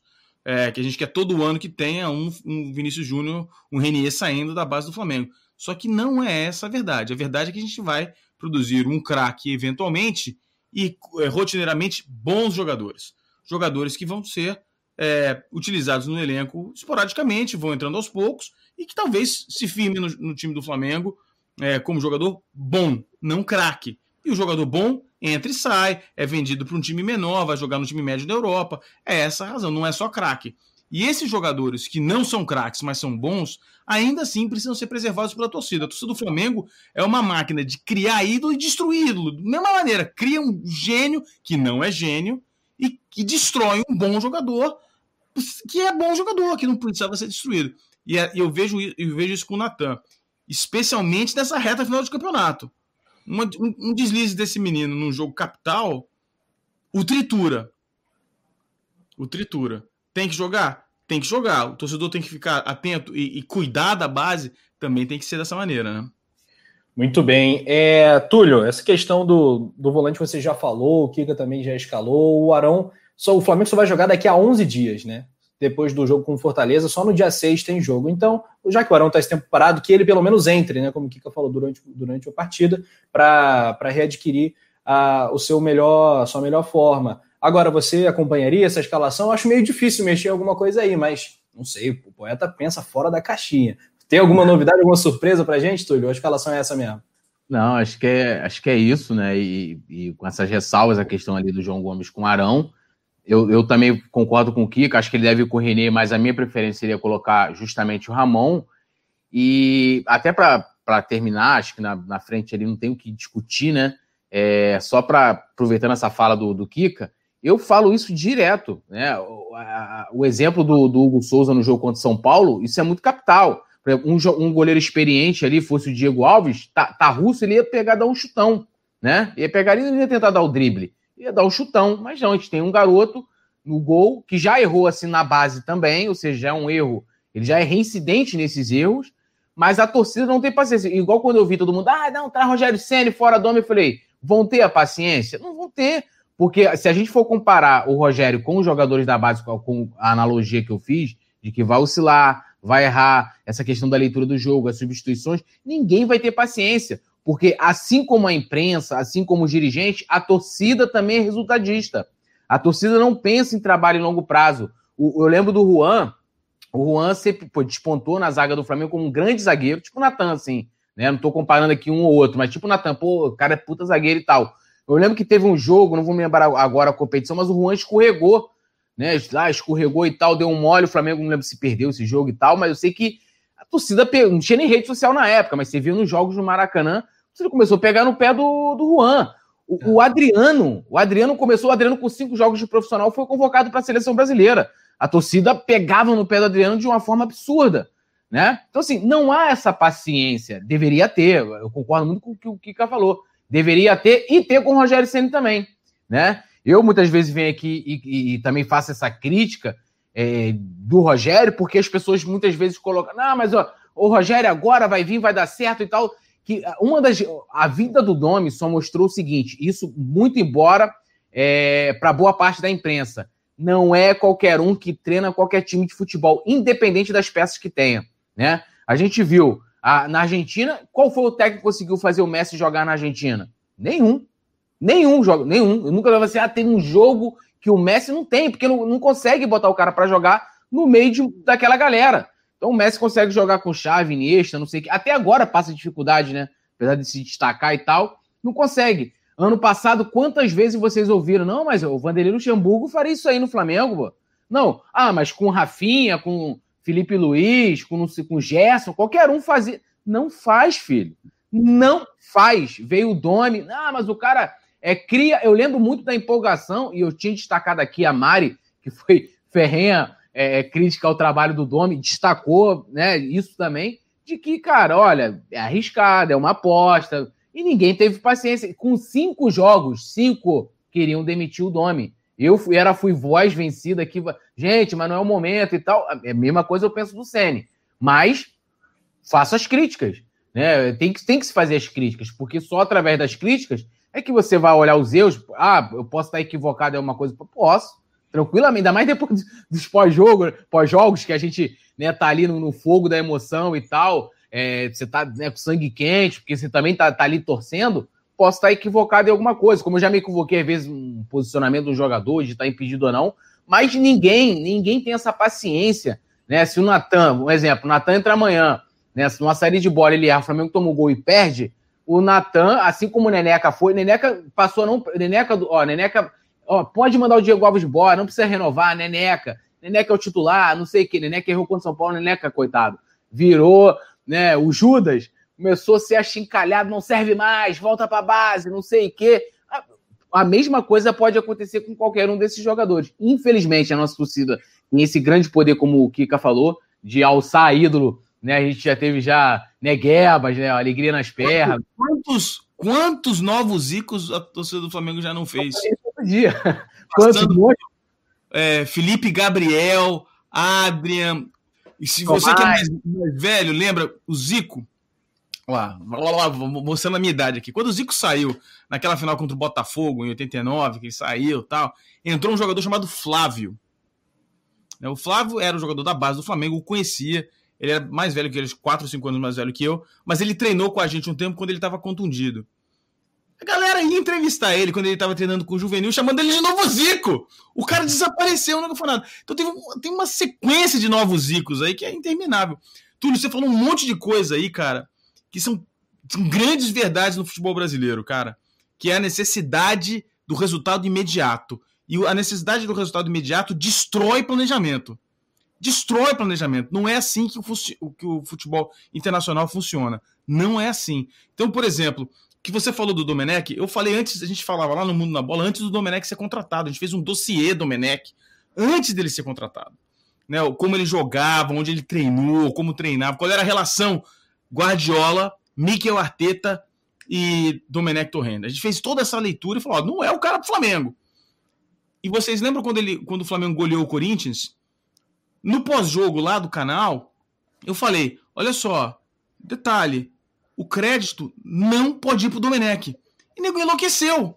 Falou, porra, olha só, eu tô defendendo o Domenech de algumas derrotas por conta da, de falta de tempo de trabalho. Então não dá para dizer que essa vitória foi o trabalho do Domenech, porque não, não cabe. Se não tem, se não é para dar porrada porque perdeu, não é para dar louros da vitória porque ganhou, porque não é o trabalho. Foi o, o, primeiro gol foi assim, o segundo gol foi assim, o terceiro gol foi assim, tudo sorte, não foi uma jogada, não é o time. A gente precisa parar com isso, cara. E essa, a, o que a gente faz aqui no YouTube, o que a gente, o coluna do, do Flamengo, coluna do Fla faz, o Mundo na Bola faz, e alguns poucos outros canais também fazem, é tentar educar o torcedor da maneira que, pela maneira que a gente vê o futebol, para que o futebol seja no Brasil o que é na Europa. Cara, imagina, o Flamengo decide contratar o Klopp. Vai lá, vende 75% da Gávea, vende tudo, né? Pega lá metade do salário do Rafael, pega lá 10% do patrimônio do Simon Ledo e vai lá e contrata o Klopp. Traz o Klopp. Maior técnico do mundo, o cara fera. O, o Klopp pega o, o microfone e fala assim: olha só, vou começar um trabalho diferente, não concordo com nada que o Ceni fez. O Flamengo só vai ganhar um título daqui a quatro anos. Ele é mandado embora no dia seguinte. Ele é mandado embora no dia seguinte. No dia Foi seguinte. o que ele fez lá no Liverpool. É, foi a entrevista dele no Liverpool, ele fala isso nós estamos começando o planejamento para ganharmos títulos daqui a quatro anos. Ele ganhou em três, ganhou a Champions, ganhou o título inglês, que não ganhava desde a formação da Premier League em 1991. Isso é o futebol. Ah, mas eu não tenho paciência, o futebol no Brasil não é assim. Dane-se, não é assim, tá ficando para trás, tá cada vez mais para trás. Antigamente, é, talvez o Túlio se lembre um pouquinho, mas os mais velhos, o Nazário certamente se lembra melhor do que eu o Flamengo ia fazer amistoso na Europa contra a Juventus. O Flamengo ia ganhar da Juventus. Eu ia assistir o Flamengo ganhar da Juventus. Entendeu? O Flamengo ia jogar contra o Ajax. O Flamengo ia atropelar o Ajax. O Flamengo ia atropelar, ia atropelar todo mundo. Assistia. O Flamengo ia atropelar. Ah, mas mudou o dinheiro, o diabo. Claro. O Flamengo, o Valim falava isso. Com todas as críticas que a gente pode fazer para o Valim, etc. O Valim dizia uma coisa, disse para mim na confraria de 2018. O Flamengo é o único time no Brasil possivelmente o único time da América do Sul que pode ser um super time fora da Europa. Para ser um super time fora da Europa, o Flamengo e a torcida do Flamengo tem que voltar a acreditar em planejamento. E planejamento não é o que vai acontecer no campeonato desse ano. Planejamento é o que vai acontecer no campeonato do ano que vem, não desse ano. Então, por isso a gente faz a pergunta. Eu não quero a demissão do Rogério, não acho que o Rogério tem que ser demitido. Eu quero que alguma, alguma entidade dentro do Flamengo pergunte ao Marcos Braz, o Rogério é o homem do planejamento para o ano que vem? Posso fazer uma pergunta super difícil? Uma bomba. Quem quiser responder, responda. Vocês imaginam que o Jorge Jesus voltará para o Flamengo? Certeza absoluta que um dia ele volta. Vai voltar. Ah, um dia. Eu Agora. Acho eu acho que ele vai voltar para o Flamengo. Vai. Eu acho que ele vai voltar para o Flamengo. Eu acho que se ele tiver saúde, né? Ele volta. Porque se for esperar... Claro. Cara, que bom, cara, hein? Que polêmica. Pessoal, pessoal, a gente vai, a gente vai, vamos botar a bola no chão aqui com calma, porque eu sei que tem muita gente do outro lado agora dando porrada no celular, jogando tal. Não, fica com calma, fica calmo, porque a gente está tentando olhar para frente, olhar para o futuro do Flamengo e pegando essa palavra como norte, planejamento. Né? Porque vamos começar do início. Qual foi o primeiro técnico escolhido pela gestão atual? Abel Braga.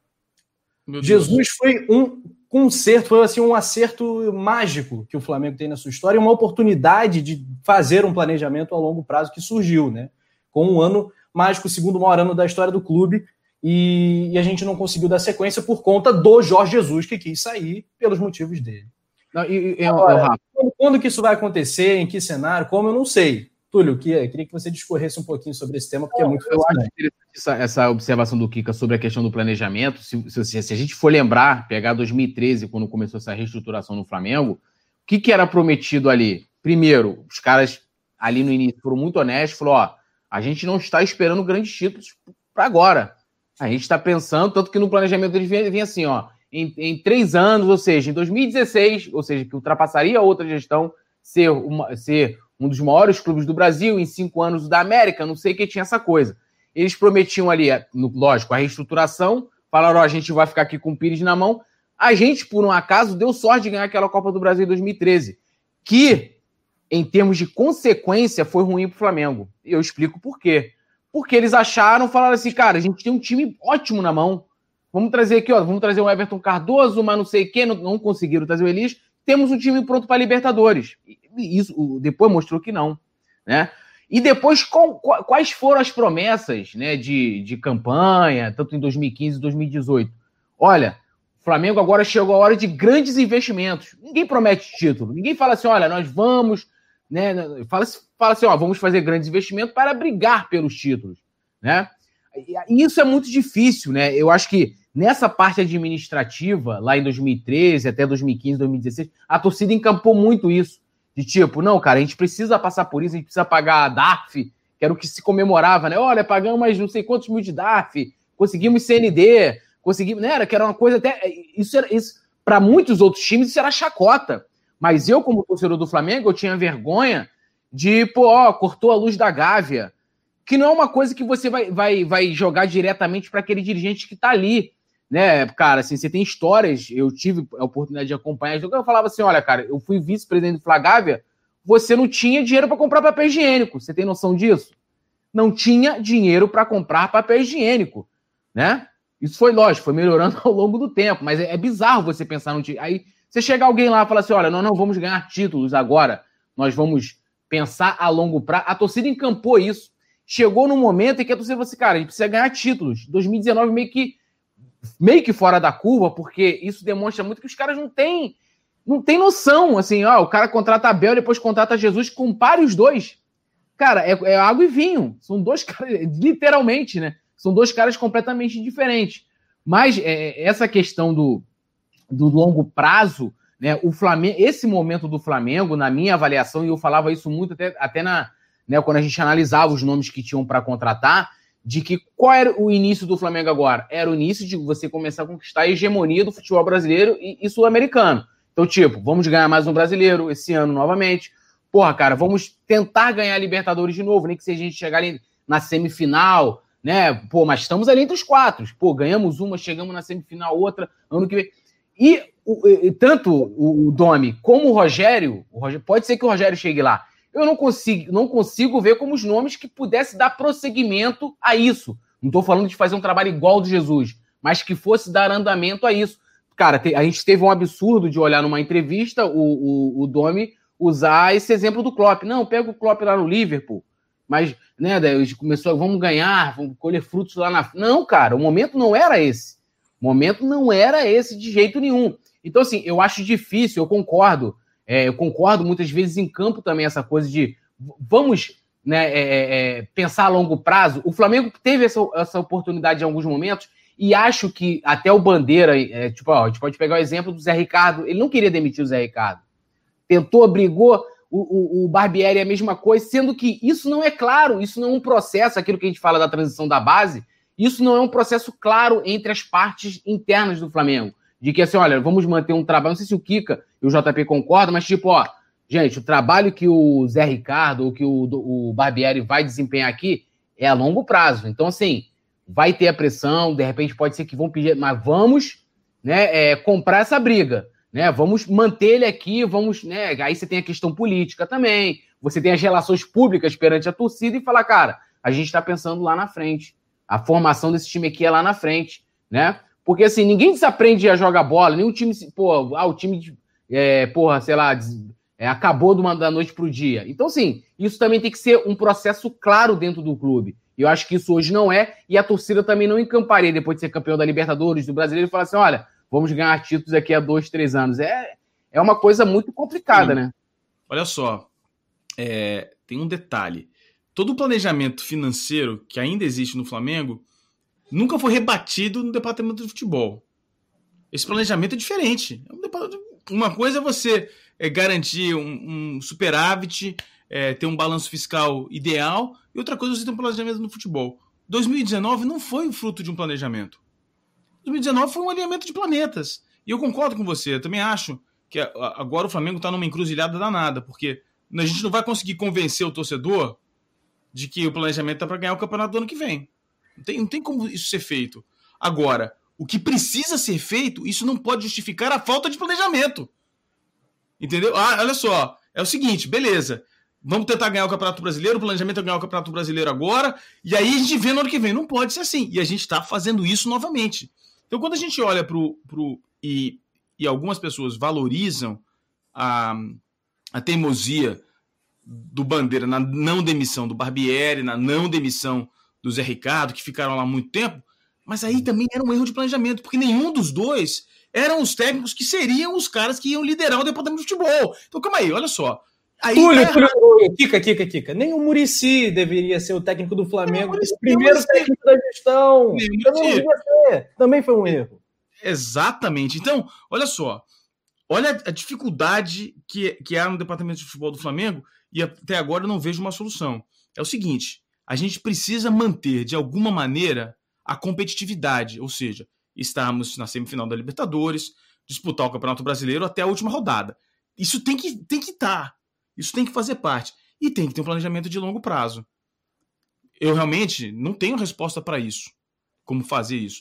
Mas o que eu consigo dizer nesse momento é apontar e dizer: não esse planejamento de médio prazo para ser um time que daqui a três anos a gente pode garantir que vai estar disputando o Campeonato Brasileiro e que vai estar disputando a Libertadores. Chegar na semifinal pode ser uma contingência, né? Você pode tomar um gol de orelha e não classificar.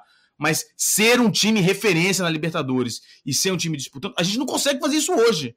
A única coisa que garante que o Flamengo vai ser bom é ter dinheiro.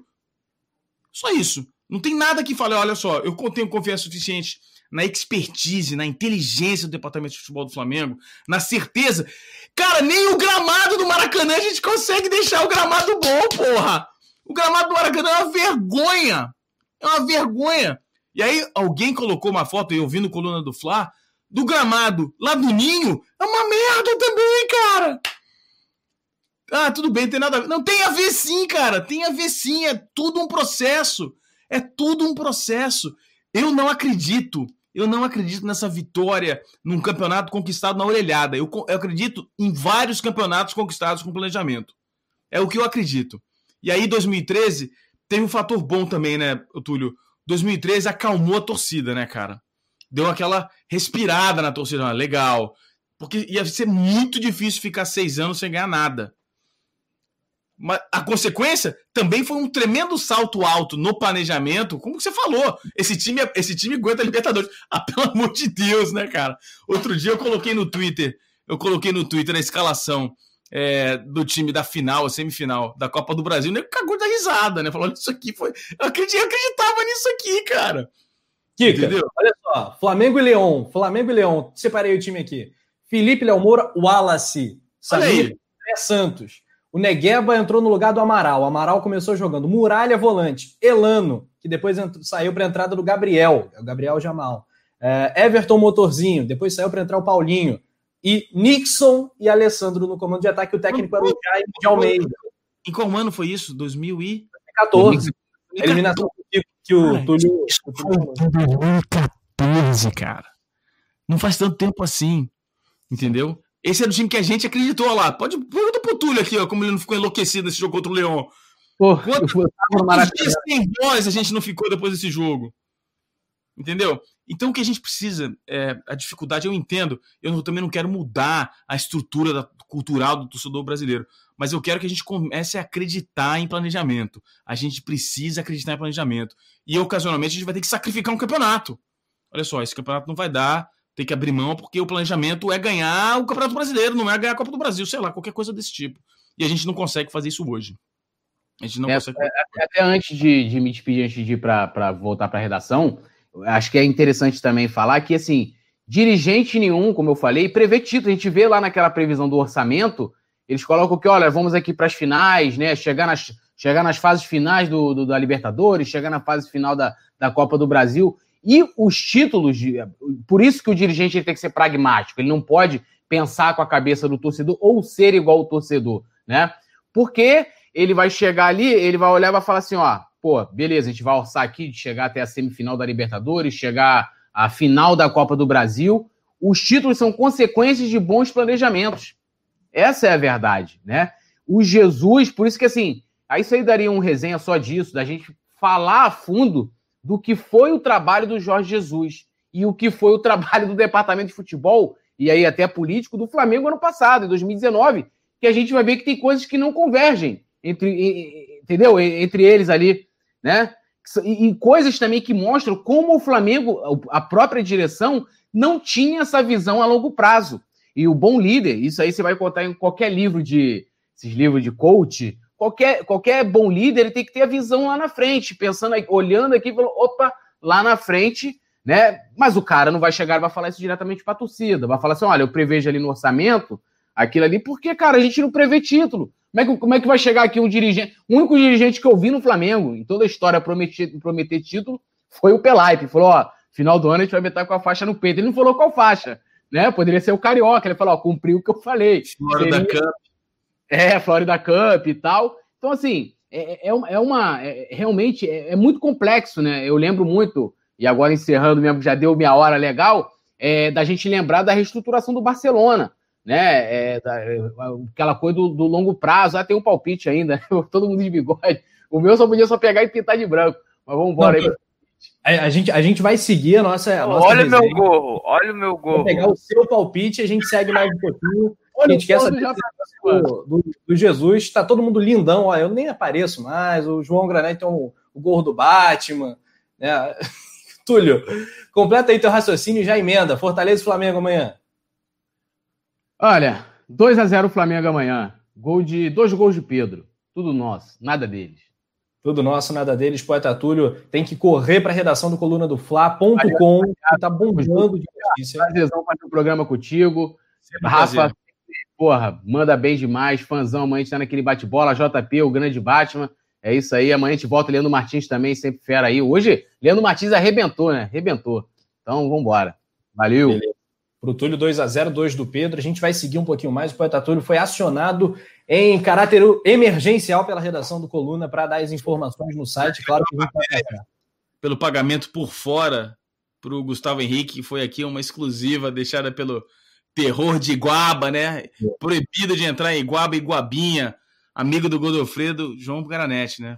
Muito bem. Pois né? é, pois é. Ô, João, a gente quer te ouvir sobre essa polêmica resenha. Será que o Jesus volta para o Flamengo e ele é uma peça fundamental para a gente seguir o planejamento vencedor, para o Flamengo continuar vencendo e todo ano, pelo menos o Campeonato Brasileiro? E um adendo, um parênteses aqui que eu vou abrir.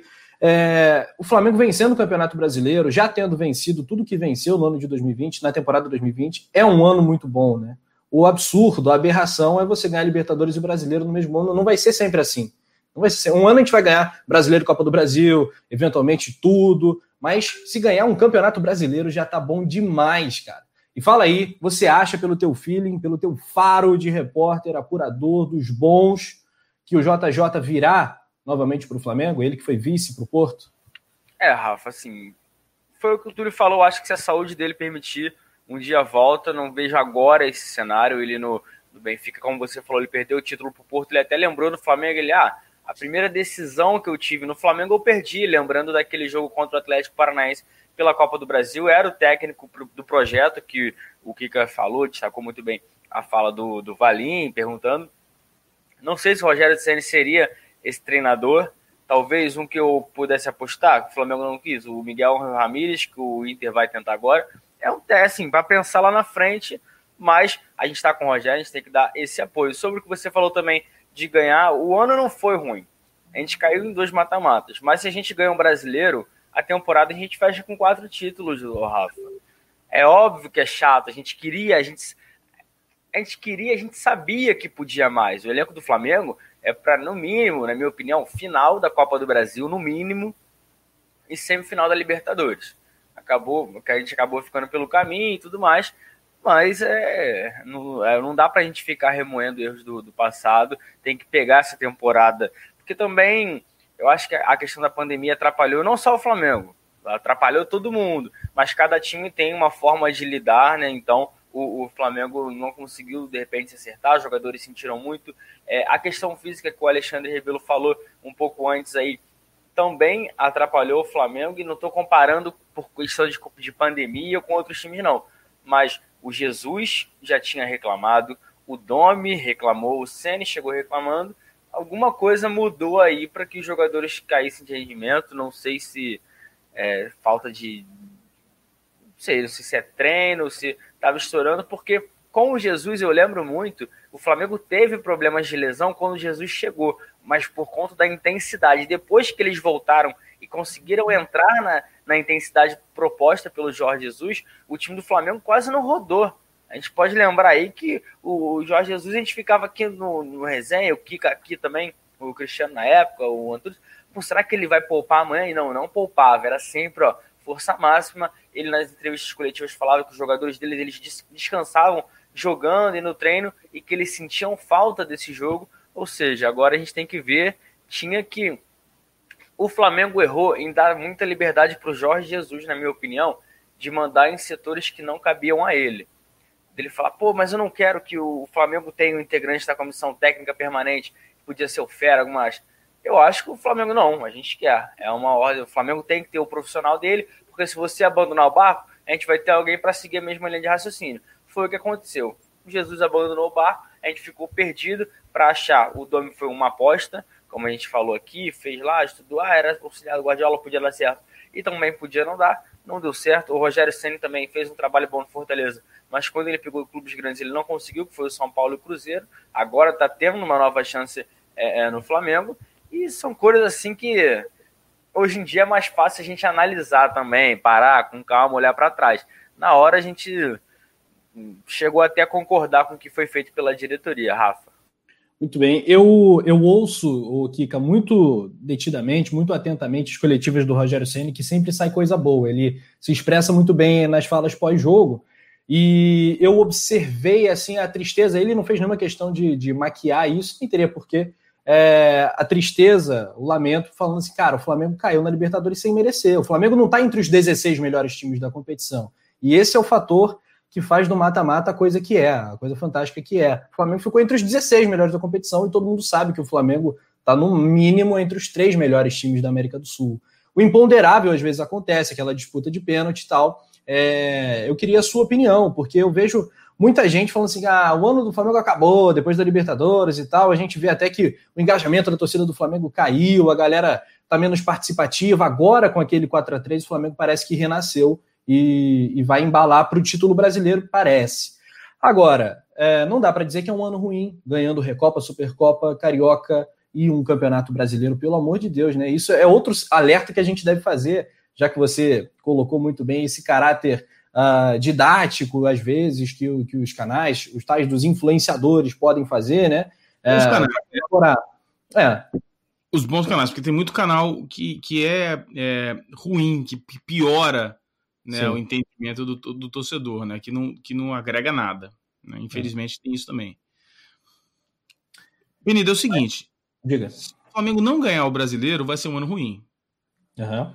Porque os títulos que vieram, o Carioca tem que ser ignorado. O Carioca não conta, não é nessa lista. O Carioca não é nada. O Flamengo foi campeão em cima do Botafogo, Vasco e Fluminense. Vocês estão de sacanagem comigo, né? É só, só conta mesmo o Fluminense que tem ainda consegue minimamente ter um time organizado. Agora Botafogo e Vasco não conta, mas enfim. Os títulos, os outros títulos que o Flamengo ganhou, vamos lá, né? São da temporada passada. Né? São o rescaldo, é o que se carrega por ter vencido torneios na temporada passada. Nós trazemos esses torneios para o começo do ano, foram os jogos que iniciaram. Um bônus. Hã? Um bônus, ah, um merecimento. Ó, você fez isso, vou te dar essa chance aqui, realmente. Não Lindo. foi por uma coisa construída na atual temporada, isso é fato. Mas aí, Penido, eu vou lembrar, vou pegar no teu pé, que eu sempre pego no teu pé lá no, na bola, eu sempre uso você como exemplo, exemplo ruim. Né? Oh. Sua defesa pela final, pelo mata-mata, pelos playoffs, o Diaba 4, que eu sei que você gosta. Ah, hoje nós, esse ano nós sofremos com isso. Esse ano o Flamengo sofreu com isso. Olha só. É, cara, claro que eu, como torcedor, adoro a final. Como assim, porra? Adoro final. Pô, quem não lembra de Lima? Eu vou ficar pra sempre. Não, cara, né? Aquilo hum. nunca, a gente não vai repetir aquilo na vida. Quem foi, quem, quem teve a oportunidade de ir, pro final é sensacional. Agora, final só é sensacional para quem tá jogando. Claro. Né, se você sai na Libertadores nas oitavas de final, mata-mata é uma merda. Desculpa aí, produção, não pode falar palavrão. Mata-mata é ruim. Entendeu? O mata-mata, o mata-mata existe para você diminuir o tamanho de um campeonato. Né? Se você pegasse Libertadores e fosse todo mundo contra todo mundo, não teria dado suficiente no ano. Então os caras fazem um mata-mata para enxugar, fazer um campeonato mais rápido. Copa do Mundo é praticamente inteira mata-mata, porque senão ano não dá, não cabe em um mês. E aí é o seguinte. E existiu antes dos pontos corridos também, né? Antes do todos contra todos, é, lá atrás, o mata-mata é um sistema de disputa anterior, né? É, a FA Cup, que é o, primeiro o primeira Copa, é, era mata-mata. Mas aí começaram os problemas quando os times se profissionalizaram, você precisa ter um planejamento do ano inteiro para você garantir receita. Então tem que ser pontos corridos. E aí que é o seguinte: no planejamento do Flamengo, como o Túlio havia dito, no planejamento do Flamengo, o que tem que conter e tem que ser o objetivo profissional é você ir bem no campeonato de pontos corridos. No campeonato de pontos corridos, você tem que chegar no último jogo disputando o título. Esse é o objetivo. Eu chego na última rodada disputando o título. Ponto final. Tem que ser assim. Especialmente porque o Flamengo, Penido, como você disse, não tá, não é um dos, não é o 16 time na América do Sul, mas também não é, não tá entre os quatro. Por quê? Porque não teve planejamento, o time tá uma bosta. O time tá o jogo, jogando... o jogo do Flamengo, é. Tá, tá, jogando mal. Então tem elenco. O elenco, o elenco é o melhor da América do Sul. Não é um dos três melhores, é o melhor elenco melhor. da América do Sul. Com sobras. Diga aí. Não, só para a gente fazer uma análise, como você falou, ah, Flamengo da, da temporada, é, eu acho que em momentos cruciais, em jogos grandes, o Flamengo deixou a desejar. Porque eu vou pegar aqui a tabela do Campeonato Brasileiro. É até triste, né? Você é triste você pegar o aproveitamento, o aproveitamento com os times de cima da tabela. O São Paulo, o Flamengo não consegue ganhar. É, o Atlético Mineiro, o Flamengo perdeu os dois jogos. O Internacional foi empate por 2 a 2 com gol no último minuto. O Grêmio a gente empatou por 1 a 1 aqui no Campeonato Brasileiro. O sexto é o Palmeiras que empatou também, mas por conta daquele time sub-20. O único que a gente conseguiu ganhar foi, foi a partir do sétimo, que foi o Fluminense, e teve o Santos também. Então, aí a gente pega o. Ah, não, o primeiro Sim. jogo foi 1x0, né? Verdade. Isso, foi 1x0 na Vila. Aí a gente. Assim, o aproveitamento contra os times de cima da tabela é muito ruim. Assim como eu vejo o aproveitamento esse ano, não vejo como muito ruim mas eu vejo como crucial para o Flamengo não estar tá na liderança, não conseguir vencer times assim no, no, no Maracanã. Não venceu o Grêmio, não venceu o Botafogo. Bragantino. Foi um a um com o Botafogo, não venceu o Bragantino. Teve mais quem. Goianiense. Atlético Goianiense foi o. É, então, assim, aí a gente já está falando de quatro partidas.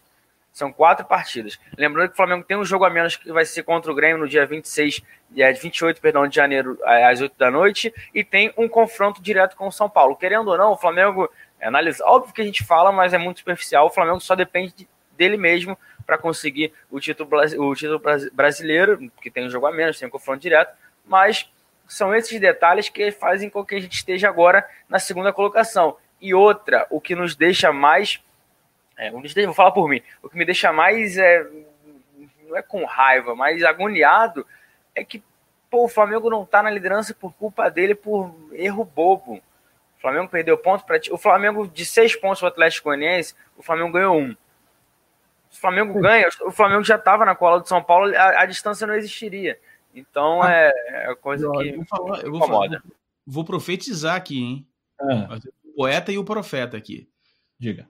O Flamengo não pode contar com esse jogo atrasado para passar o São Paulo. Porra, isso que eu ia te falar, cara. Não dá pra já. O Flamengo depende dele. Não! Esse jogo do não. Grêmio não são três pontos certos, gente.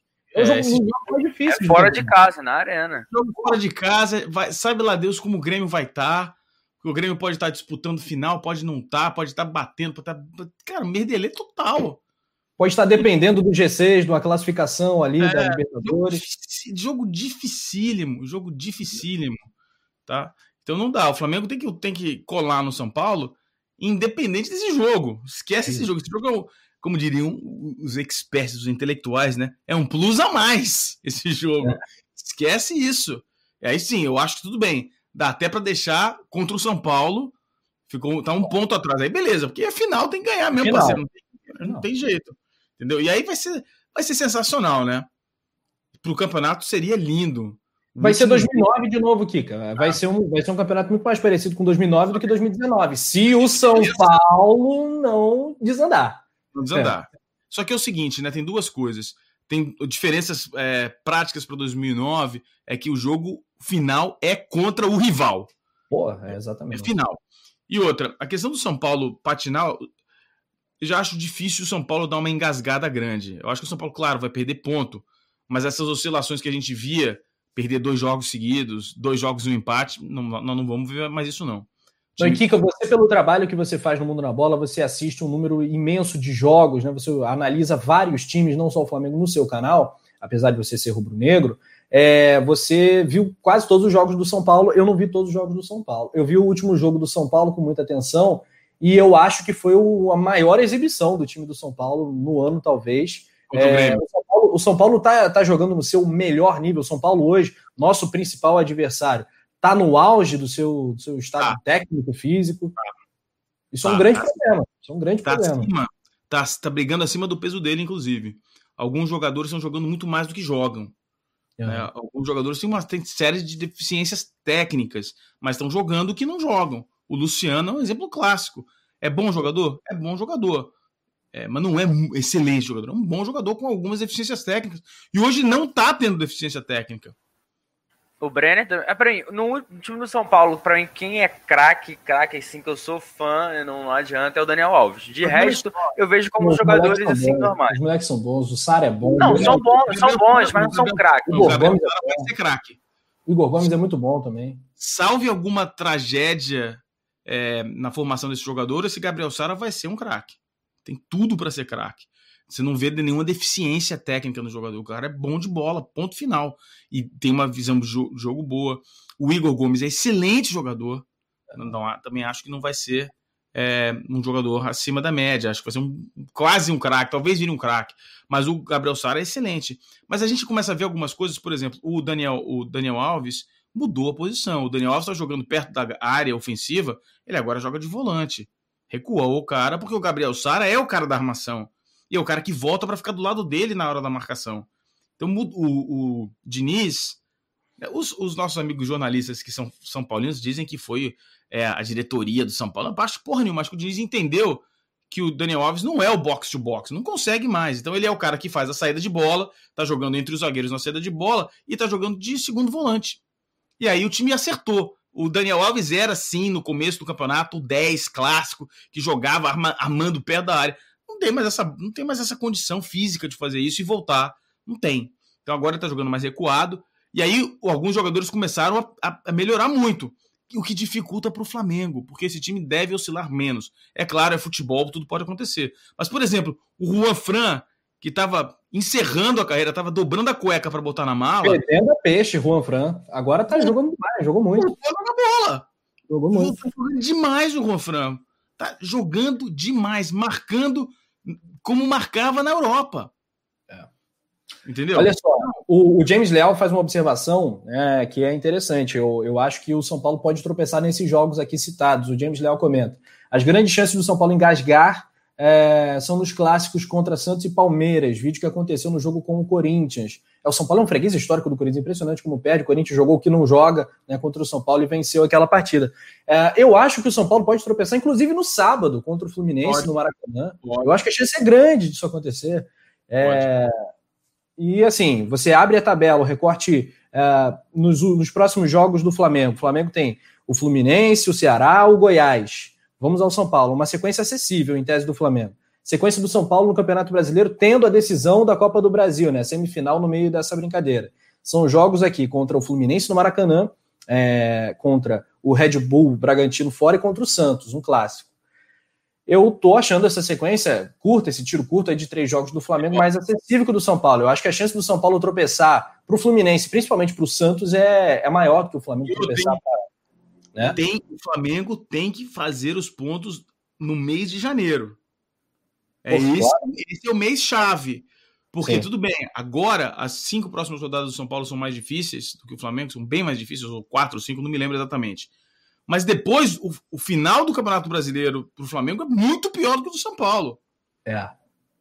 É porrada no final, é porrada, é internacional, o próprio São Paulo. Então, cara, o Flamengo tem que fazer os pontos no mês de janeiro. O mês de janeiro é de ultrapassar o São Paulo, botar uma gordurinha e ainda tá com um jogo a menos. Falar, porque no final vai ser pedreira, cara.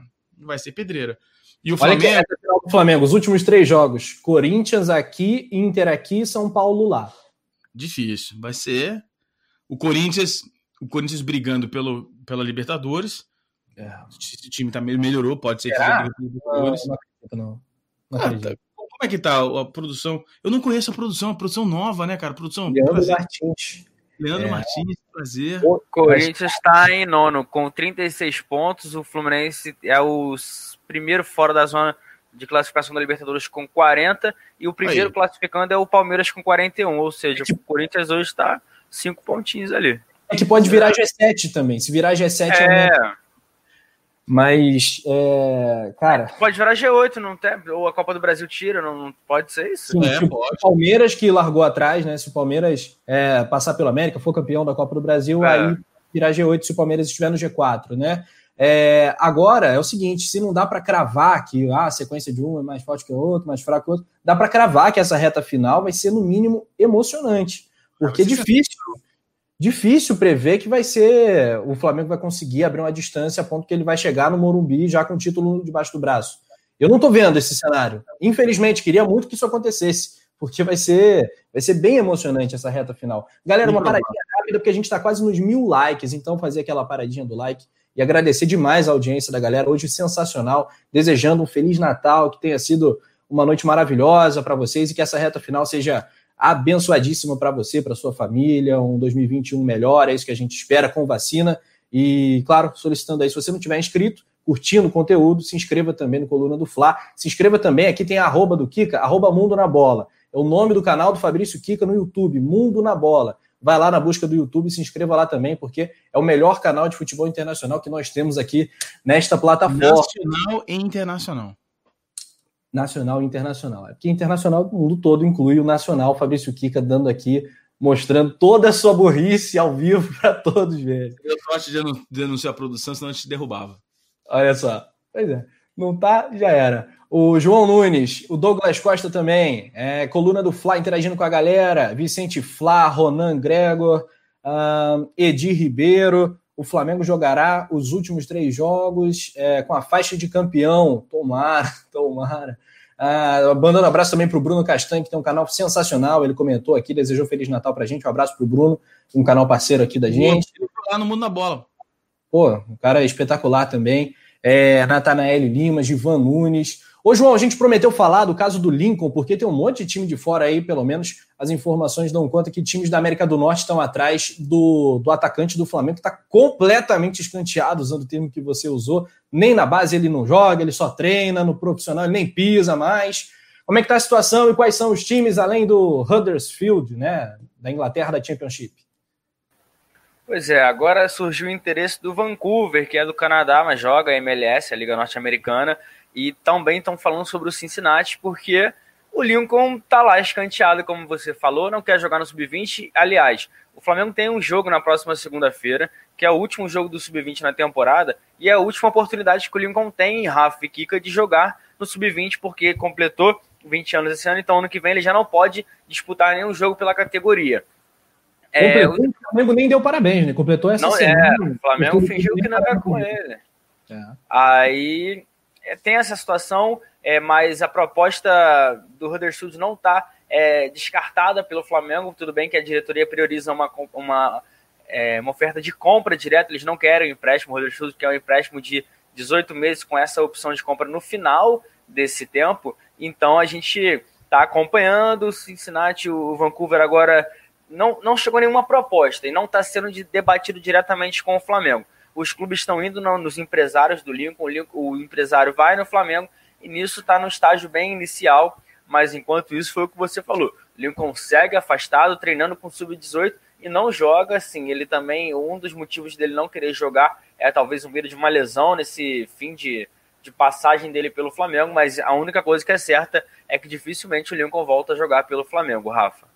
Kika, eu quero ver mais o Rodrigo Muniz, que parece que está sentando na cadeira que era do Lincoln, né? O terceiro homem ali do ataque do Flamengo, terceiro centroavante.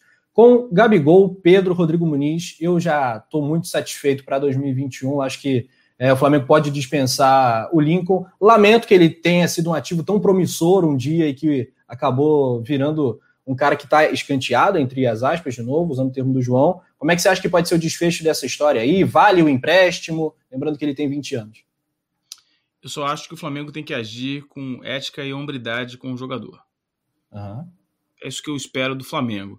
É, eu não sei, não vou falar, não vou defender nem o Flamengo nem o Lincoln nesse processo de pegar o jogador e jogar o jogador de volta é, para o sub-20. Não me parece correto. Mas aí ah. tem um monte de, de, de, de, detalhes que eu não sei. Eu não sei da relação dele com o empresário dele, do empresário dele com o Flamengo. Me parece ruim. Se fosse se eu fosse jogador, é, eu ficaria muito abalado. Eu acho que seria ruim. Não me parece correto. E, em dito isso, o Lincoln é, sofre de dois maus. O primeiro mal que ele sofre foi a transição muito mal feita. Não teve uma transição decente. É um jogador que foi alçado para o time principal, se juntou ao time principal, jogava esporadicamente, não foi um jogador que foi preparado para ser lançado. Ele entrou lá e joga, e quando precisava, precisa de alguém, cara, Lincoln vai jogar. Entendeu? Foi, sempre foi assim com ele. O Reinier também foi assim, né? Só que o Reinier explodiu e ele não. Explodiu, deu certo, mas não dá para justificar, né, Penido? Claro, foi mal claro. feito o Renier também. Uhum. Era melhor que o, que o Lincoln, e deu certo, né? É, foi aquilo que eu falei já no começo da, da, participação aqui no programa. A gente vai formar alguns jogadores que são craques, a gente vai formar alguns jogadores que são bons, a gente vai jogar, jogador, formar jogadores que são medianos. Ele talvez seja um mediano, talvez seja um mediano promissor. A gente nunca vai saber. A questão é, ele fez uma transição mal feita para qualquer jogador de futebol que é menino e sobe para o time profissional, precisa de um acompanhamento especial, precisa jogar num time B, de um time grande, ou seja, o Flamengo tinha que ter um Flamengo B, não um sub-20, um Flamengo B como jogadores profissionais, que o Flamengo tivesse gerência sobre a formação fisiológica do jogador, que o jogador fosse preparado para ocasionalmente lidar com pressões. Se você empresta um jogador de 18 anos para o Luverdense, como a gente fez historicamente, acabou, que o jogador acabou a chance dele voltar é muito pequena. A chance dele voltar é exceção, não é a regra. Então, é, o, o, Lincoln tem que dar continuidade na carreira dele, não será no Flamengo. E esses, esses foram os problemas do Flamengo. O problema do Lincoln é o seguinte: o Lincoln brigava com peso, virava e mexia, o, o Lincoln voltava roliço, né? Parrudinho, entendeu? Sim. O Lincoln, é, se eu fosse jogador de futebol, eu não pude ser jogador de futebol. Mas se me dessem uma chance, todo jogo ele ia comer a bola. Eu, eu, eu teria que ouvir o técnico gritando do lado do campo: para de correr para marcar, para de correr de tentar. O que eu ia fazer? Ele nunca fez isso. A gente nunca viu o Lincoln entrar e comer a bola com raça, dar carrinho e brigar. Eu quero ficar nesse time. A gente nunca viu isso. Isso independe da posição do Flamengo. Com tudo isso dito, é, eu acho que o Flamengo tem que agir com hombridade, tem que agir com ética e tem que vender o jogador é, passar o jogador, ou emprestar o jogador o mais rápido possível, porque deixar o jogador encostado, o jogador que era profissional, o jogador que entrou na final. O Lincoln jogou a final do Mundial de Clubes. Não é justo você pegar um jogador que teve a oportunidade de dar um empate para o Flamengo, e colocar, rebaixá-lo para o time profissional se ele simplesmente está com alguma deficiência técnica. Ele tem que ser mantido no time profissional e trabalhar a deficiência técnica até que ele recupere ou vende-se o jogador. Encostar o jogador não é não é aceitável para mim, ô Pinidinho. Venda, é, vende, vende moleque, passa o moleque para frente, empresta, doa, faz alguma coisa. É, e aquele, o, o, o bonde de vender o Lincoln por 10 milhões de euros, 15 milhões, isso, o bonde passou, isso não vai acontecer mais. Né? Até porque o Lincoln, ao longo desse tempo, foi fazendo aniversário, hoje ele tem 20 anos, e não vale mais mesmo que da época que ele valia 18. Enfim, galera, o, eu estava até preparando um argumento de que ah, o Lincoln jogaria em alguns times grandes do Brasil, eu acho que não, eu acho que não jogaria. Eu acho que ele poderia jogar em ser titular em um ou outro time da Série A, ou lá na zona de rebaixamento, um ou outro, mas infelizmente o Lincoln vai ter que se mas ele mostrar. compor o elenco de um time é. médio. Ele poderia, poderia compor o elenco. Lembre-se, jogador de futebol não é só os 11. É. Você pode ser jogador de futebol e lá entre ocasionalmente. Ele poderia jogar em um time médio do Brasil. É um jogador que compõe bem o elenco. Podia ser assim. É, no, no Fortaleza, Fortaleza, por exemplo. É. é. Muito bem, aqui mais um giro no chat. O Lucas Gomes chegou atrasado, chegou legal. Um abraço para você. Depois de ver no replay que o resenha de hoje foi espetacular. A gente passou muito, inclusive, da hora, muito, muito, muito, para explorar, né? Tô ao máximo o nosso Fabrício Kika. Resenha rendeu demais. Pedir novamente o like. E agora, olha só, o auge do programa. Não é o encerramento, é o auge do programa. Vamos falar de palpites, porque esse aqui é o resenha pré-jogo. Pré-Flamengo Fortaleza, a gente já deu a escalação provável do Mengão. Vamos aos palpites, produção. Temos aí a arte e o Túlio, antes de nos deixar, mandou seu palpite, todos aí de gorrinho de Natal. Uh, eu palpito Fortaleza 1, Flamengo 3. Esse é meu placar para Flamengo Fortaleza. Gols de Bruno Henrique, Pedro e Arrascaeta. Aí o Arrascaeta vai fazer o gol vai dar um abraço no Rogério Senna. Ô, João, teu placar. Olha, Rafa, eu tô apostando aí num Fortaleza 1, Flamengo 2. Gol de quem? Ainda não tô achando que. Gol do, dois gols do Pedro. Chegou lá e mata. Eu, como aí. vocês sabem, eu, eu, eu não gosto de, de palpites pouco ortodoxos. Meus palpites são sempre muito é, conservadores, né? É, Fortaleza 3, Flamengo 4. Que isso? É, que e olha só. Novo. Porra, de novo. 2 contra 3 seguidos. De novo. com a mesma virada no final com só que a, o gol não vai ser do Vitinho, vai ser de um outro jogador que é oprimido pela mídia. Vai ser Meu o Deus. René, cara. O René vai fazer o gol da virada, vai ser 4 a 3 com o gol do René. Meu Deus do céu. Tá aí. O René que outro dia fez um golaço, aço, aço. Flamengo provável, Hugo, Rodrigo Caio, Natan e René, Arão, Gerson, Everton Ribeira, Rascaeta, Bruno Henrique, Pedro. O Fortaleza provável, Felipe Alves, que é um bom goleiro o Tinga, Paulão, Jackson e Bruno Melo, Derlei, Felipe, Romarinho e Bergson. Wellington Paulista, ele mesmo, e David. Esse é o time do Marcelo Chamusca, técnico que sucede o Rogério Senna, ex-técnico do Fortaleza. James Leal aposta no 2 a 0 9 a 0 tá bom, né, Vicente Flá? O Elton Gomes também, galera falando que vai ter gol de falta. Uh, Maria de Lourdes Rodrigues 5 a 3 bora Mengão, tomara. Eu adoro placar bailarino também. Lembrando o convite, a melhor transmissão do YouTube tem nome, Coluna do Fla, a partir das 5 e meia, transmissão pé quente, rubro-negra aqui no nosso canal, já ativa o seu sininho, que amanhã é tudo nosso, e depois às 9 tem São Paulo e Fluminense, tropeço do São Paulo vai muito bem também. João Granete, teu destaque final, sempre bom estar contigo, amanhã estamos junto para mais uma transmissão. Tamo junto, é isso, um prazer fazer o programa com o Kika também, produção do, do Leandro, todo mundo do chat que acompanhou, amanhã a gente está junto, Finzinho aí de Natal, boas festas para todo mundo. O pessoal vai comer rabanada, o Rafa fala no bolinho, isso aqui. Que o Rafa, Rafa, a ceia dele lá deve ter sido top. Ontem a gente trocou a ideia no Instagram rapidinho. Mas é isso. Um abraço, amanhã a gente está de volta. Se inscreve no canal, é, ativa o sininho, faz tudo na rede social Coluna do Fla e nosso site colunadofla.com. Fazer uma companhia pro Túlio que está lá já. Como a gente falou, foi chamado de última hora, tá com a gente. Mas é nós, Rafa. Valeu, João, é nóis. Kika comeu muita rabanada. Como é que foi? Aqui não tem essas coisas, não, né, cara? Aqui é meio assim. Você, podia, você é o brasileiro na Nova Zelândia, irmão. Se você não fizer rabanada, quem vai fazer? Ah, pois. Cara, eu tava fazendo, na verdade, eu tava fazendo uma lasanha de berinjela. Cara, a frigideira partiu. Vocês já viram isso? A frigideira partiu no meio, cara. Pá, quebrou. Aí eu falei, ah, não vou fazer uma porra nenhuma. Aí não acabei não levando nada lá. Ah, quebrou, pô, quebrou a frigideira. Tá. Desse aí não consegui. Mandar um abraço pra galera do chat, obrigado por me convidarem aqui. O, mandar um abraço especial para duas pessoas no chat. O Walter Vieira, que é torcedor do Santos. O cara é torcedor do Santos, mas o cara se comporta, o cara gosta de chat, gosta de futebol, acompanha é um lá o mundo da bola, tá é sempre lá, cara. Né? Ele é um anti Hã? muito legal. Ele é um anti muito legal. Então o Walter Vieira é nosso parceiro também. Ah, cara, ele é um cara que gosta de futebol, né? Tem todo, tem todo tem um mérito de gostar de futebol. E o James Leal Borges, né, cara? Que é, pô, também é membro lá do Mundo na Bola, que tá, tá membro aqui. O cara, né? O cara é entidade. Esse é monstro. uma camiseta do Mundo na Bola para ele, foi uma operação internacional. Eu não sei se ele recebeu, acho que ele não recebeu ainda. O, o Vicente falou: a lasanha na frigideira é o seguinte: que é uma lasanha de berinjela, você frita a berinjela antes de botar no forno. Entendeu? Quando eu tava fritando a berinjela, quebrou a frigideira. Obrigado aí, Penidinho. Obrigado ao, ao terror de Iguaba. Um abraço pra galera de Iguaba que ainda sofre né, das ações ofensivas, dos ataques ofensivos do João Pedro Granete. O Nazário depois conta os detalhes. O Nazário mora ali perto daquela região, região dos lagos e tal. Então, um abraço pra galera de Iguaba, Iguabinha, Iguaba Grande, pessoal que sofre, né? Sociedade Protetora dos Animais, né? O Porquinho Godofredo também, coitado.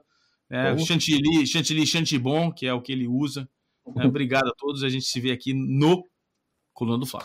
Rapidamente aqui o Walter Vieira Santista, né, cara? Vou torcer pro Santos nessa Libertadores aí. Se for para escolher algum, porra, afinal a Argentina no Maracanã vai ser muito humilhante pra gente, né? Então, deixa o Palmeiras cair. Se o Santos chegar, tudo bem. O Santos tem uma história aí com o Maracanã também, já ganhou títulos é, lendários na época do Pelé no Maracanã. Então, tudo bem, Walter Vieira. Vamos abrir essa, essa exceção aqui para você no nosso chat. Mandar um abraço para você, para todo mundo que ficou ligadinho no Coluna do Fla. Produção incrível, Delissa Hunt, de Leandro Martins, hoje no comando da nave. João Granete, mais um show. Fabrício Kika, mais uma aula. Nação Rubro-Negra, todo mundo no mundo na bola, todo mundo no Coluna do Fla. Amanhã, Fortaleza e Flamengo tem mais emoção no Coluna. Tamo junto, até a próxima.